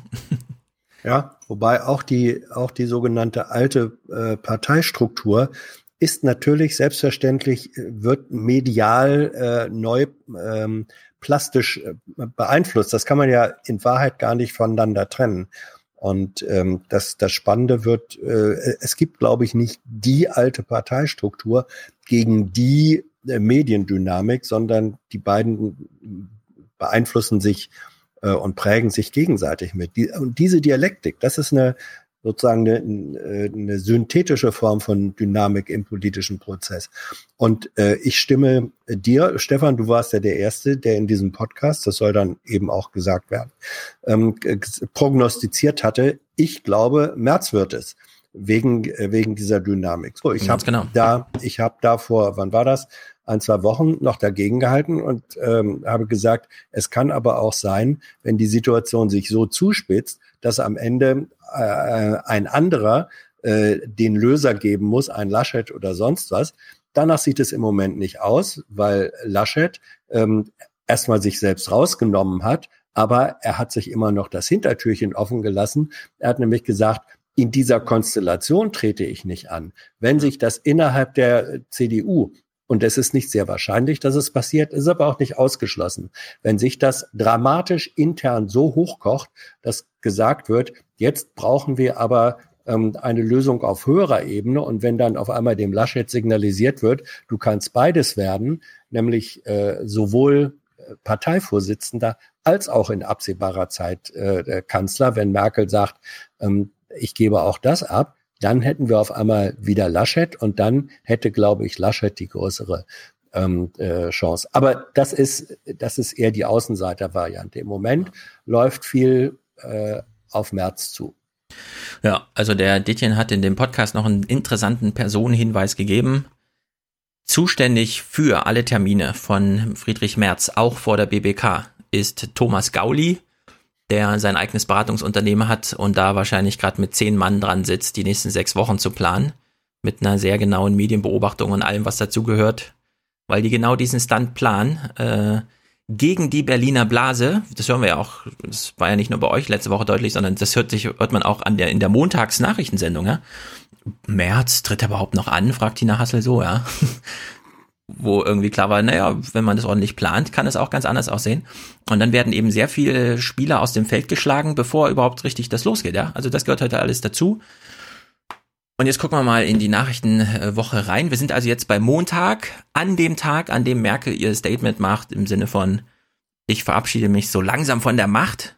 Natürlich entscheidet man sich dann mit diesem Statement vor der Eröffnung von durch die Moderatoren ich will es nochmal kritisieren an der Stelle, wir haben es schon ein paar Mal thematisiert. Ich finde, so eine Sendung sollte, um zu zeigen, wir machen die, immer mit einer Moderatorin beginnen und nicht mit so einem Zitat von außen, aber das CDF hat es genauso gemacht. Man hat sich halt entschieden, mit dem Merkel-Zitat anzufangen. Äh, es ist historisch, hallo. Ja, genau. Das, man will dann so ein historisches Ding setzen. Aber ich finde, man sollte klar machen, hier ist eine Redaktion am Werk und die sollte sich auch zuerst zeigen und dann sagen, was sie halt macht. Ne?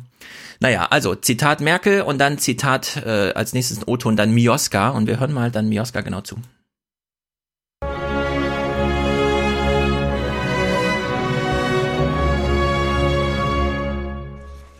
Ich bin mir bewusst, dass ein solches Vorgehen in der Geschichte der Bundesrepublik ohne Beispiel ist. Aber ich bin davon überzeugt, dass das Vorgehen viel mehr Chancen als Risiko bietet für unser Land, die Bundesregierung und auch für meine Partei. Sprach's und hinterlässt eine staunende Republik. Guten Abend zu den Tagesthemen, die normalerweise nach einer verpatzten Wahl wie der gestrigen geprägt wären von Schuldzuweisungen und Rechtfertigungen. So, ich finde interessant, ja. dass Sie mit Merkels Aussage starten, die eine Anmerkung zu ihrer Ankündigung ist, aber nicht mit ihrer Ankündigung. Ja, ja also, man hätte auch sagt, die Vier-Punkte-Liste nehmen können. Ne? Ja, zum Beispiel. Ja. Aber das war jetzt quasi nur der, der Zusatz. Aber ja. Ja, ich fand es trotzdem ganz, mm, also eine gute Auswahl, weil sie sagt, mein Vorgehen ist ohne Beispiel. Was auch immer das bedeutet, aber das ist erstmal der, also der relevante Hinweis. Und dann sagt Mioska ja auch, also schließt dann an mit, ja, deswegen weichen wir auch mal ab, ja, deswegen machen wir jetzt auch mal was Beispielloses so. Was man aber sagen muss, äh, mein Vorgehen ist ohne Beispiel, wenn Merkel das sagt, das ist aber streng nach Handbuch, genau so steht's in den Verfassungsschriften drin, ne? Man kann jetzt nicht zurücktreten von irgendwie, sondern es findet halt eine Wahl statt, man muss vorher Wahlen kandidieren und wenn man verteidigt, dann erklärt man halt seine Nichtkandidatur. Also das ist streng nach Handbuch und ich finde es interessant, dass das von Merkel selbst als, ja, so richtig äh, normal ist das nicht, ja, es ist ein Vorgehen ohne Beispiel. Bisher wurden Kanzler hier immer anders beseitigt. So, und wenn Mioska dann. Sie kommt, redet nicht über Kanzlerschaft. Nee, nee, sie redet über ihre Kandidatur als CDU-Vorsitzende. Als Vorsitzende. Die sie nicht erklärt. Bei, ja, weil du, richtig, weil du eben sagst, hier wurden, normalerweise wurden immer Kanzler beseitigt. Also. Ja, hast, aber dass die Verknüpfung eng ist, wissen wir ja. Okay. Ja. Mir ging es erstmal darum, Merkel erklärt ihre Kandidatur nicht, so wie andere ihre Kandidaturen erklären müssen. So, äh, so steht es im Handbuch, so steht es im, im Parteienrecht drin. Und trotzdem ist das ein Vorgehen ohne Beispiel. Also das nur sozusagen als, wenn schon das historisch so markiert wird hier an der Sendung, im Sendungsbeginn, ja, ja finde ich, sollte man das auch nochmal darauf hinweisen, dass streng nach Handbuch hier äh, ohne Beispiel ist. Und dann sagt ja Karin Mioska, also eigentlich machen wir nach Wahlen ja eigentlich immer so Schuldzuweisungen, machen wir jetzt aber nicht. Ja, wo sie auch nochmal drauf, ja, also eigentlich machen, wisst ihr, also eigentlich haben wir ja Plan A hier, Formular 0815 und so, ja, aber heute mal nicht. Was auch sehr, ähm, wie soll man sagen, so, so, so ein luzider Moment ist irgendwie, ja, für alle Beteiligten, auch die Zuschauer und vor allem wir, da wir uns die Sätze hier nochmal langsam und genauer anhören. Naja, war also ein ganz interessanter Einstieg. Die mächtigste Frau der Welt ist bereit, sich von der Macht zu lösen. Was bemerkenswert ist, denn die einst mächtigste Frau Europas ist bereit, von der Macht zu lassen. Und das erklärte sie heute nachdenklich, aber aufgeräumt, fast schon gelöst. Ja, also die positive historische Beschreibung beginnt sofort, ja. ja. Mit Vollzug der, ich bin übrigens nicht mehr lange da, oh, bemerkenswert, was für eine tolle Nachdenklich Frau. gelöst. Nachdenklich gelöst. Also ich war, ich war gelangweilt und. Genau, es hätte man genauso sein können, gelangweilt, ja. Aber das Framing hier ist absolut beispiellos. Sie hält sich ans Handbuch. Es ist bemerkenswert. Wir haben sie zwar sehr viel kritisiert und alles, aber grandios, ja. Es ist jetzt wirklich um 100, ne, 180 Grad vielleicht nicht, aber so 165 Grad Drehung ist es schon. Auch äh, Merkel hat ja dann viele Zitate gemacht, ne? Kann man natürlich nicht alle unter den Tisch fallen lassen, deswegen auch in der Sendung dann Merkel, Merkel, Merkel. Manche Entwicklungen der zurückliegenden Wochen und Monate, ich habe das ja auch gesagt, halten meinen persönlichen Ansprüchen an die Qualität der Arbeit auch nicht stand. Ich habe deshalb das ja auch durch Bedauern zum Ausdruck gebracht. Ja, finde ich irgendwie einen super starken Satz, ehrlich gesagt.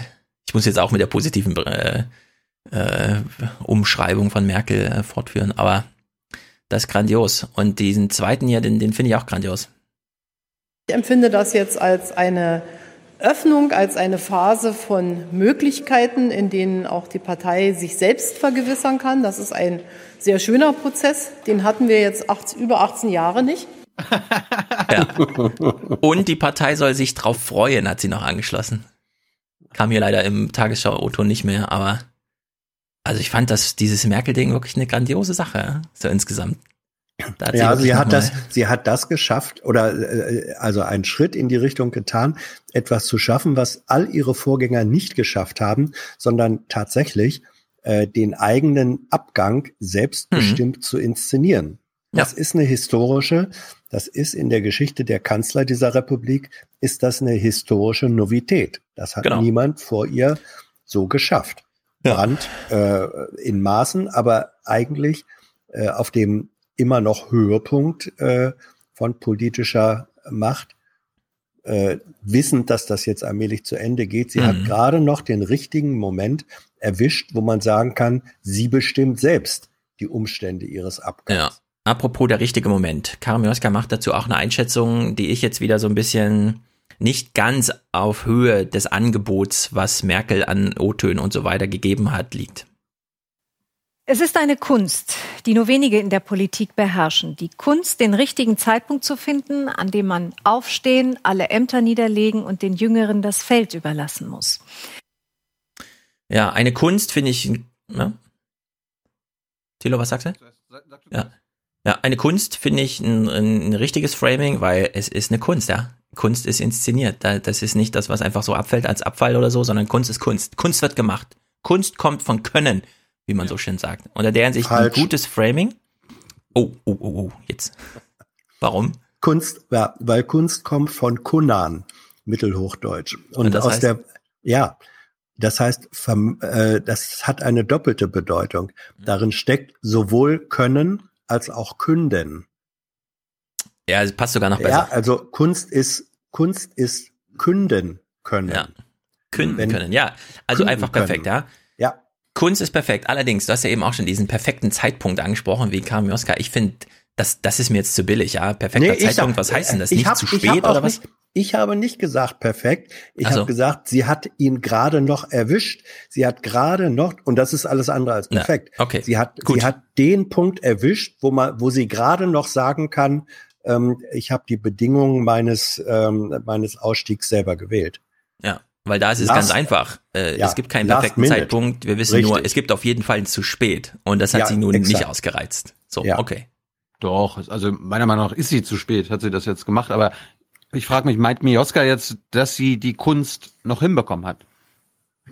Dass sie diesen Tag, im Grunde sagt Karin Mioska, sie hat an diesem Tag äh, das, das können ihr Handlungsvermögen gut gekündigt, äh, angekündigt, also hier dargestellt medial. Allerdings geht sie da nicht in die Tiefe. Ich hätte mir das mehr, ich hätte mir jetzt richtig so eine, äh, wie soll man sagen, so eine, so eine Obduktion von dieser Viertelstunde da gewünscht. Dass man das richtig mhm. mal im mhm. Detail, wie, wie so, so und, und nicht einfach nur am Anfang so ein Zitat und dann so, ja, ja, ist die toll gemacht, Kunst und so. Das muss man aber eben auch können. Ja, also sozusagen der medialen Situation angemessen. Aber gut. Also ich habe mir sozusagen mehr von dem gewünscht, was wir sonst immer ablehnen. Aber ich fand, der Tag war irgendwie so. Naja, im Bericht Merkel und die Mitte. Und ich finde, hier steckt auch wieder so ein großes historisches Argument drin. Auch über dieser Pressekonferenz von Angela Merkel prangt der Schriftzug Die Mitte. Es ist Angela Merkels Schriftzug oder besser der, den sie für die CDU auserkoren hat. Sage und schreibe elf Jahre ist das her. Seitdem beschreibt er, wo Merkel die Partei inhaltlich sieht. Hier ist die Mitte. Hier in der Mitte sind wir. Und nur wir. Ja. Hier ist die Mitte, hier sind nur wir. Was meint sie damit? Äh, die, die Schwarzen mit, glauben, dass ihnen der Staat gehört. Äh, äh, na, genau umgedreht. Ihr, ihr Botschaft war hier quasi, die SPD glaubt nur, weil sie jetzt Genosse der Bosse ist, dass der Staat ihnen gehöre. Aber die Mitte, das sind wir. Ja, also sie hat ja, das kann man sich heute nicht mehr vorstellen, aber sie hat ja den Staat von SPD, die mit so einem 42%-Balken und so weiter da drin stand, einfach den Staat zurückgeholt. Und zwar, indem sie das einfach dupliziert hat, nämlich, die wollen in die Mitte mit irgendwie hier und sich von der Arbeiterschaft lösen. Nee, nee, nee, nee. Und die Mitte, das sind wir. Dass sie heute in so eine Zeit trifft, wo alle aus der Mitte raus wollen und jeder in einer Talkshow sitzt und sagt, wir müssen uns profilieren und der ganze Scheiß. Also genau der Gegen, das Gegenteil davon, ja. Das finde ich, ist halt wirklich nicht mehr ihre Aufgabe und da muss man auch nicht, ja, das kann sie halt nicht leisten. Sie hat die Mitte damals zurück erkämpft und hat da auch ihre Prozente eingefahren. Jetzt ist es halt äh, das Gegending. Dieser heißt, also ich fand sie, die Tagesthemen waren da echt so ein bisschen, ich habe am Montag an diesem Abend tatsächlich Tagesthemen live im Fernsehen geguckt und ich dachte, so ein geiler Nachrichtentag und boah, langweilig. Langweilig. Haben Sie, haben Sie wieder zwei Schalten zu irgendwelchen obskuren CDU-Lern Ja, gemacht, Thomas so? Strobel und der ganze Kram. Oh. Hören wir gleich noch. Ja, es war, es war, es war so ein ganz nüchternes Abarbeiten von, wir sind so überrascht, krass, was machen wir jetzt? Na, machen wir lieber 0815. Am Anfang ein Zitat, Dings, dann machen wir einen Bericht gleich nach drei Minuten, der erzählt was von der Mitte, aber keine Einordnung, nichts. Ja? Und dann eben, und das hat mich dann wirklich so ein bisschen gewundert, wir sind ja noch am Montag und ich finde, ähm, die CDU wurde auch unter Journalisten zu sehr auf das, was man in Berlin so mitbekommt, Flurfunk, keine Ahnung, ja, reduziert, weil diese Einschätzung hier ist einfach du, Banane gewesen. Hast, hm? hast, du nicht das heute Journal am Montag geguckt? Klaus Kleber hat sofort verkündet, es weht ein neuer Wind in Berlin. Es weht ein den hier keiner merkt. Ja. ja, also was alle Journalisten, vor allem in Berlin jetzt lernen müssen, äh, der CDU-Vorsitz wird auf Regionalkonferenzen in Deutschland entschieden und der nicht mal der Parteitag wahrscheinlich vorbereitet. Ja, also die Delegierten haben sehr wenig mit Berliner Blase zu tun und es war am Montag hier noch eine große Verwirrung irgendwie. Also wir hören mal in diesem Bericht. Ja, ich will gern zugeben, wenn morgen ja. Herr Spahn Bundeskanzler wird, haben wir es schwerer. Das habe ich immer deutlich gesagt und das äh, würde auch so. Auch Annegret Kramp-Karrenbauer hat ihre Kandidatur angekündigt. Sie ist auf den Wunsch Merkels im Frühjahr als Generalsekretärin nach Berlin gewechselt, gilt als Wunschkandidatin der Kanzlerin. Und dann sind da ja vielleicht noch Überraschungskandidaten. Dieser Mann ist Friedrich Merz und ließ heute verlauten, dass er möglicherweise kandidieren könnte. Mhm.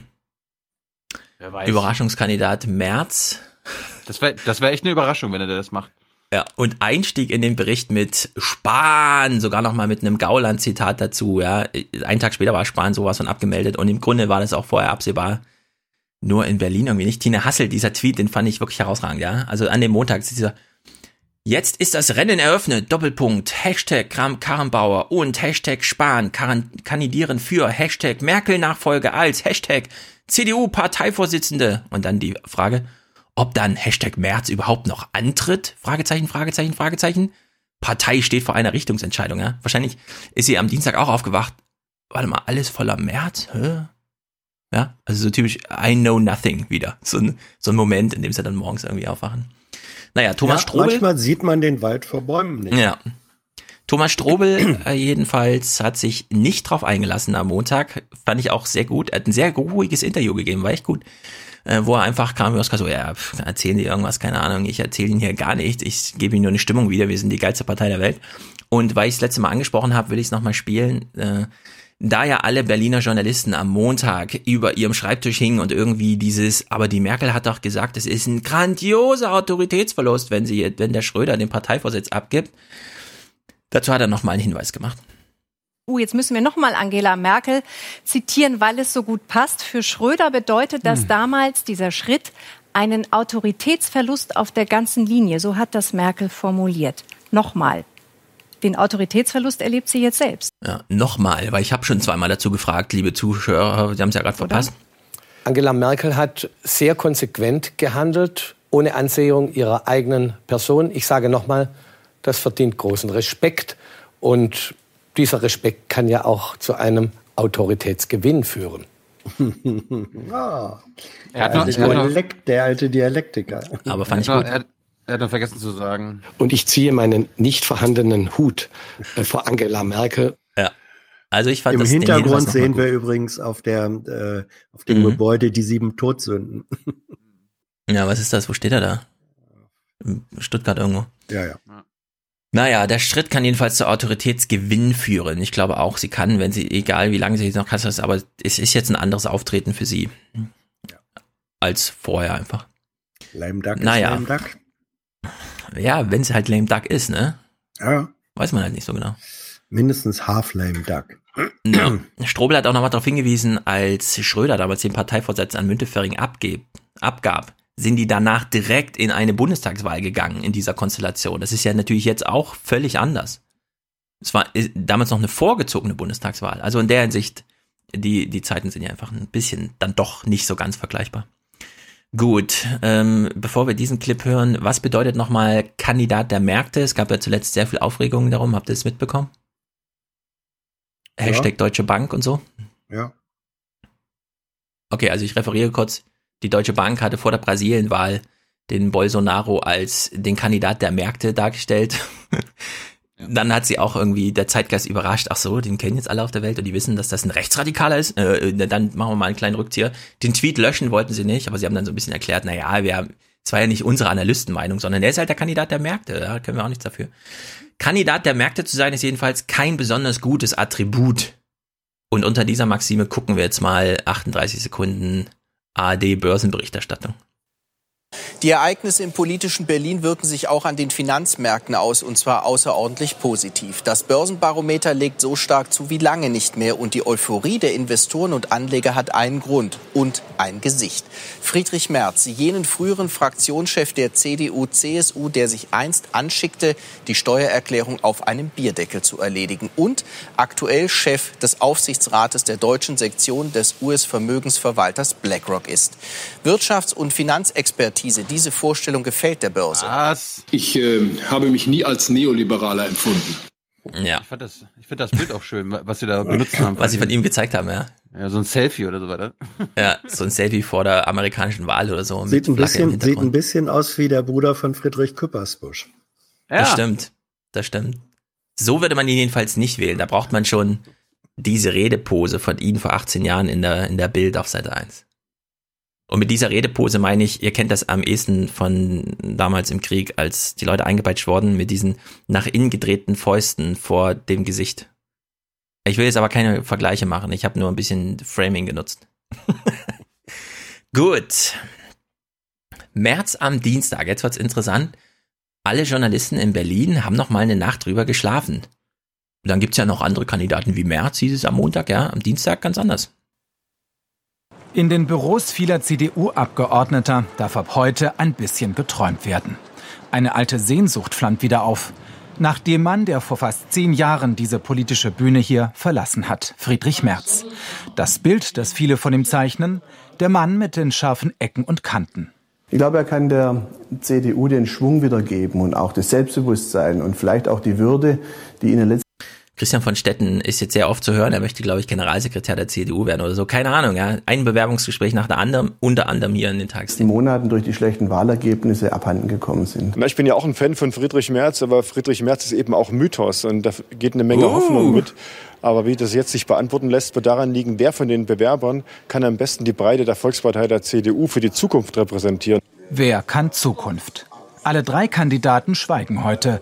Keiner darf sich einen Fehler erlauben.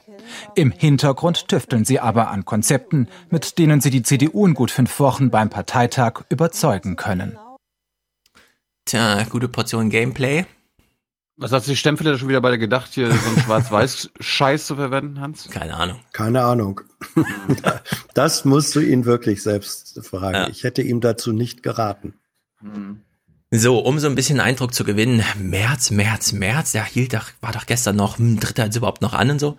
Nur einen Tag später und so, ja, große biografische, wir gucken das jetzt mal in voller Länge, glaube ich, um uns mal ein Bild zu machen. Zwei Minuten 40 in verschiedenen und mit verschiedenen Unterbrechungen. Also Bericht in voller Menge, äh, Länge. Wer ist dieser Friedrich Merz, den ja eigentlich schon alle kennen und so? Sagen wir so, ganz ungetrübt ist es nicht, das Verhältnis von Friedrich Merz zur aktuellen Kanzlerin.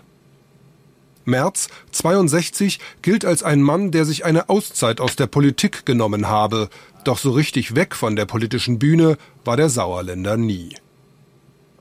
Ein Blick zurück. Herbst 2002. Schlechte Stimmung in der Union. Edmund Stoiber hat die Bundestagswahl verloren. Noch in der Wahlnacht heißt es, habe CDU-Chefin Merkel Friedrich Merz mitgeteilt, dass nun Schluss sei mit seinem Amt als Chef der Unionsfraktion, als Oppositionsführer. Das Amt übernahm Angela Merkel. Ja, also das ist genau das, wovon Detjen sprach. Komm, wir machen noch mal eine Zeitlupe mit ein bisschen zu dunkel. Zeigen wir noch mal Merkel, März damals mit Stoiber und so. Rückblicke auf Staffel 1. Ein bisschen eingegraut, die Bilder. Ja, genau. Ist ja Archivmaterial. Ja. Dankbar nimmt man es an. So, Merz, das wusste ich auch nicht, sollte damals Bundestagspräsident werden. Wir hören mal aus, mit welcher Begründung er das ablehnt. Sie soll ihm angeboten haben, Bundestagspräsident zu werden, eine Art Abschiebung in den Aufsichtsrat. Merz, heißt es, habe empört abgelehnt, er wolle Politik machen. Ja, und Aufsichtsrat dann, und dann im Bundestag? BlackRock, okay. jemand jemand hat sich gegen eine Abschiebung äh, gewehrt. Ja, stimmt. Was ist denn da los? Abschiebeindustrie hier. Ja, also er wollte lieber Aufsichtsrat bei BlackRock werden als beim Bundestag. Das wäre doch mal ein Framing, was man jetzt bedienen könnte, oder? Wo ist denn die Verantwortung er, fürs Land? Das hat er, glaube ich, fünf, vor fünf Jahren, also fünf Jahre später noch nicht gewusst. Nee, fünf Jahre vorher noch nicht gewusst. Ja. Karrieren müssen natürlich geplant werden, habe ich nichts dagegen. Ja. Aber so ist die Sachlage.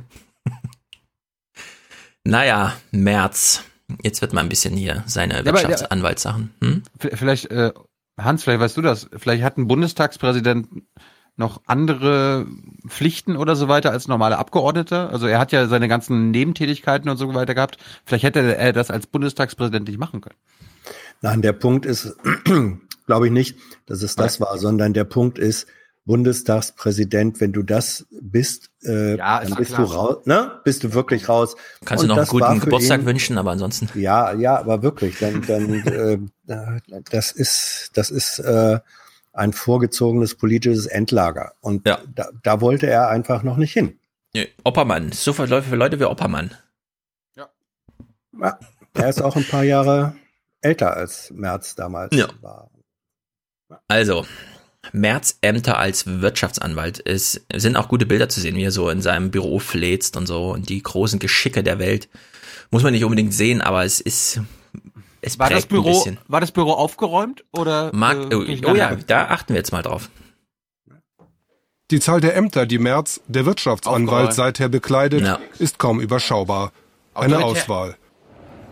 Als Aufsichtsrat kontrolliert er die deutsche Abteilung von BlackRock, den größten Vermögensverwalter weltweit, einen Mega-Investor, der auch im gesamten deutschen DAX investiert ist. Im Aufsichtsrat der Bank HSBC des Flughafens Köln-Bonn etc.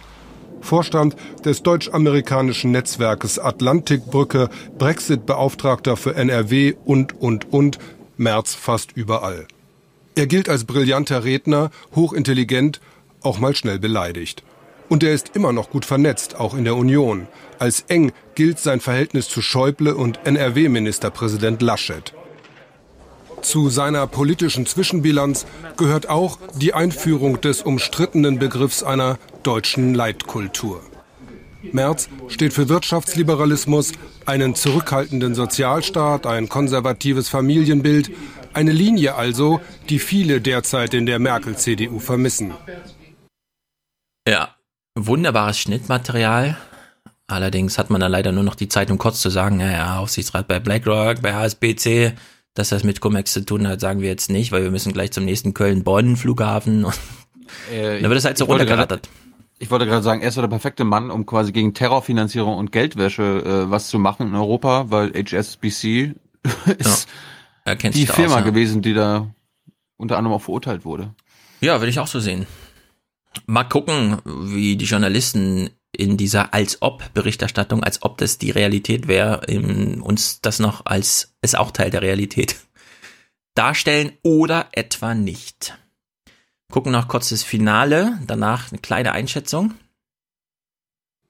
Mit einem Parteichef Merz im Rücken würde die Regierungsarbeit einer Kanzlerin Merkel nicht eben leichter. Merz und Merkel, das würde spannend. Ja. So, Detjen hat mit allem recht. Merz oder Merkel, das wird spannend. Uh, wir können uns freuen. Die nächste Staffel wird auf jeden Fall ein Knaller. Schafft's Frank Underwood jetzt endlich Präsident zu werden, ja oder nein? Naja. Klaus Kleber äh, findet das übrigens genauso. Er hat äh, Ruprecht Polens im Interview und wir hören nur mal, wie das endet.